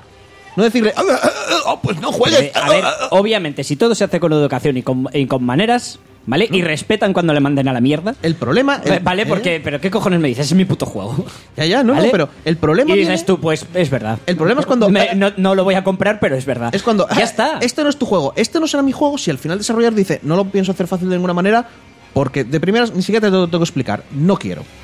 Y dices, pues vale, no es mi juego. Pero si yo qué sé, se unen, va- se un- se unen 4.000 personas y dicen los desarrolladores, va, pues igual vale la pena Eso hacerlo. me parece, esto hacerlo. cada vez, esto cada vez me huele más a presión social de, eh, oye, Bueno, pues así funciona el mundo, que- tío. Ya no es solo presión social, es que igual dices, es que para una persona no lo Vale, hago, haga- pero para pongamos- 4.000. vale, vale, pongámonos al revés. Un grupo de personas se monta en hacer presión social, ¿vale? Porque le parece, ¿vale? Porque le parece que el modo fácil de un juego, ¿vale? A- Está desprestigiando ese juego. Dices tú, es que esta, esta- este juego con el tal que me estás metiendo en modo fácil y hacen presión y consiguen que lo quiten. O sea, que me estás diciendo, me estás poniendo al mismo nivel quitar opciones que añadir opciones. Exacto. Quitar opciones es, pe- es malo. La Añadirlas presión, no. presión social para conseguir algo no me parece que sea positivo. Para conseguir Pero es que algo no- me refiero pero es que no a es nivel presión- de... Pero es que no es solo Bueno, a presión ver, social, es vamos que es a ver dejar- que hay va- gente. vamos decir, a- ah, pues no hay vais- gente, vale la pena. Atentos. ¿Qué? No vais a llegar a ningún acuerdo. Ya. Obvio. Pues ya está, vamos a dejarlo aquí porque ya nos pasamos de tiempo mucho. De hecho, Al Ya, final, ¿eh? no- al final no hablamos de la dificultad del juego. Habla de, es que es Habla, difícil. habla. de entrada vamos a quitar la que estamos Hombre, jugando yo creo, yo Ah, creo que yo creo que es difícil, ¿no? Quedó claro. Vale, pero, joder, ¿es más difícil con Dark Souls? No, la curva de, No de lo aprendizaje creo. es mayor, es menor. No lo creo. Lo que pasa es que es- tienes que aprender otra cosa diferente. Para los que venimos de la saga Souls, pues para nosotros es algo nuevo. Toca Mm. reciclarse, pero literal. Sí. La curva de aprendizaje es muy lenta, porque te cuesta horrores al principio. Pero bueno, luego vas, a medida que avanzas, vas aprendiendo hasta el punto de, de gustarte esta, esta mecánica muchísimo Claro. y apreciarla más que la, que la saga Souls, quizás. Eh, yo creo que hasta aquí, ¿no? Eh, bueno, dos Algo detalles. más, sí, añade. Los recuerdos y las esferas de oración estas. Que son eh, Eh, sí. los elementos que, no, que utilizamos para ganar vida y ataque. Sí, digamos que es un poco la manera de subir de nivel. No tienes ningún. Sí. O sea, en ningún momento ves nivel 14, persona nivel 14, nivel 15, no lo hay. Sí que tienes eh, nivel de vida. Mm. No sé si lo pone nivel de vida, no sé cómo lo pone. Sí, pone por ejemplo 14.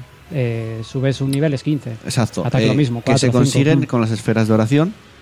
Cuando consigues 4, subes un punto de, de nivel de vida. Se consiguen Es matando. un hack and slash. Los, los, sí. los, ¿Y se los consigue? fragmentos de orbe del Sí. Devil May Cry para consigue cuando matando. juntas cuatro ganas un fragmento de vida. Es verdad, no sé por qué lo consideran dentro de la saga Soulsborne cuando es más From Software haciendo un hack and slash. Es Sí. que es eso. O sea, yo todo lo que estoy viendo de ese juego es un hack and slash muy complicado. Se consiguen matando semibosses Sí. o incluso los puedes encontrar por partes del Sí, escenario. incluso alguna comprarla Sí, eh, realmente sí. en los oferentes. Y luego también tienes que subir el daño de ataque, el daño que haces, el ataque, que es matando ya a los bosses. Ujú. Mira esto. Y yo creo que hasta aquí el análisis, el debate también de Sekiro. Vamos a ir me un poco de la, la dificultad de los videojuegos. Vamos a ir directamente con el cierre y el final. Venga.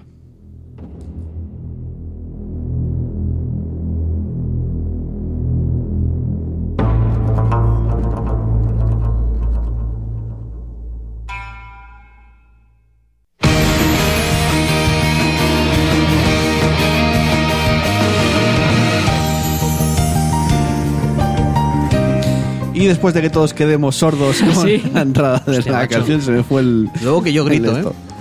Se me fue demasiado el volumen. Eh, nos vamos al cierre y al final. Venga, eh, nos vemos la semana que viene, Nos vemos Andrés. la semana que viene. Chus, hasta la semana que viene. Pablo, hasta la semana que viene. Ahora, al recoger, que guarde toda la mesa, no voy a Sí, que te yo la no- no rodilla voy a del tocar esa todo. mesa. y. Eh, mira, dice Roja Rip, orejas de Pablo. Un, poco, un poco así. ¿Qué? Orejas en, gene- en general. Menos mal que estamos sordos, que si no. Gracias a los que estuvisteis por el directo, Barbarroja, que es el único que se manifestó por el chat.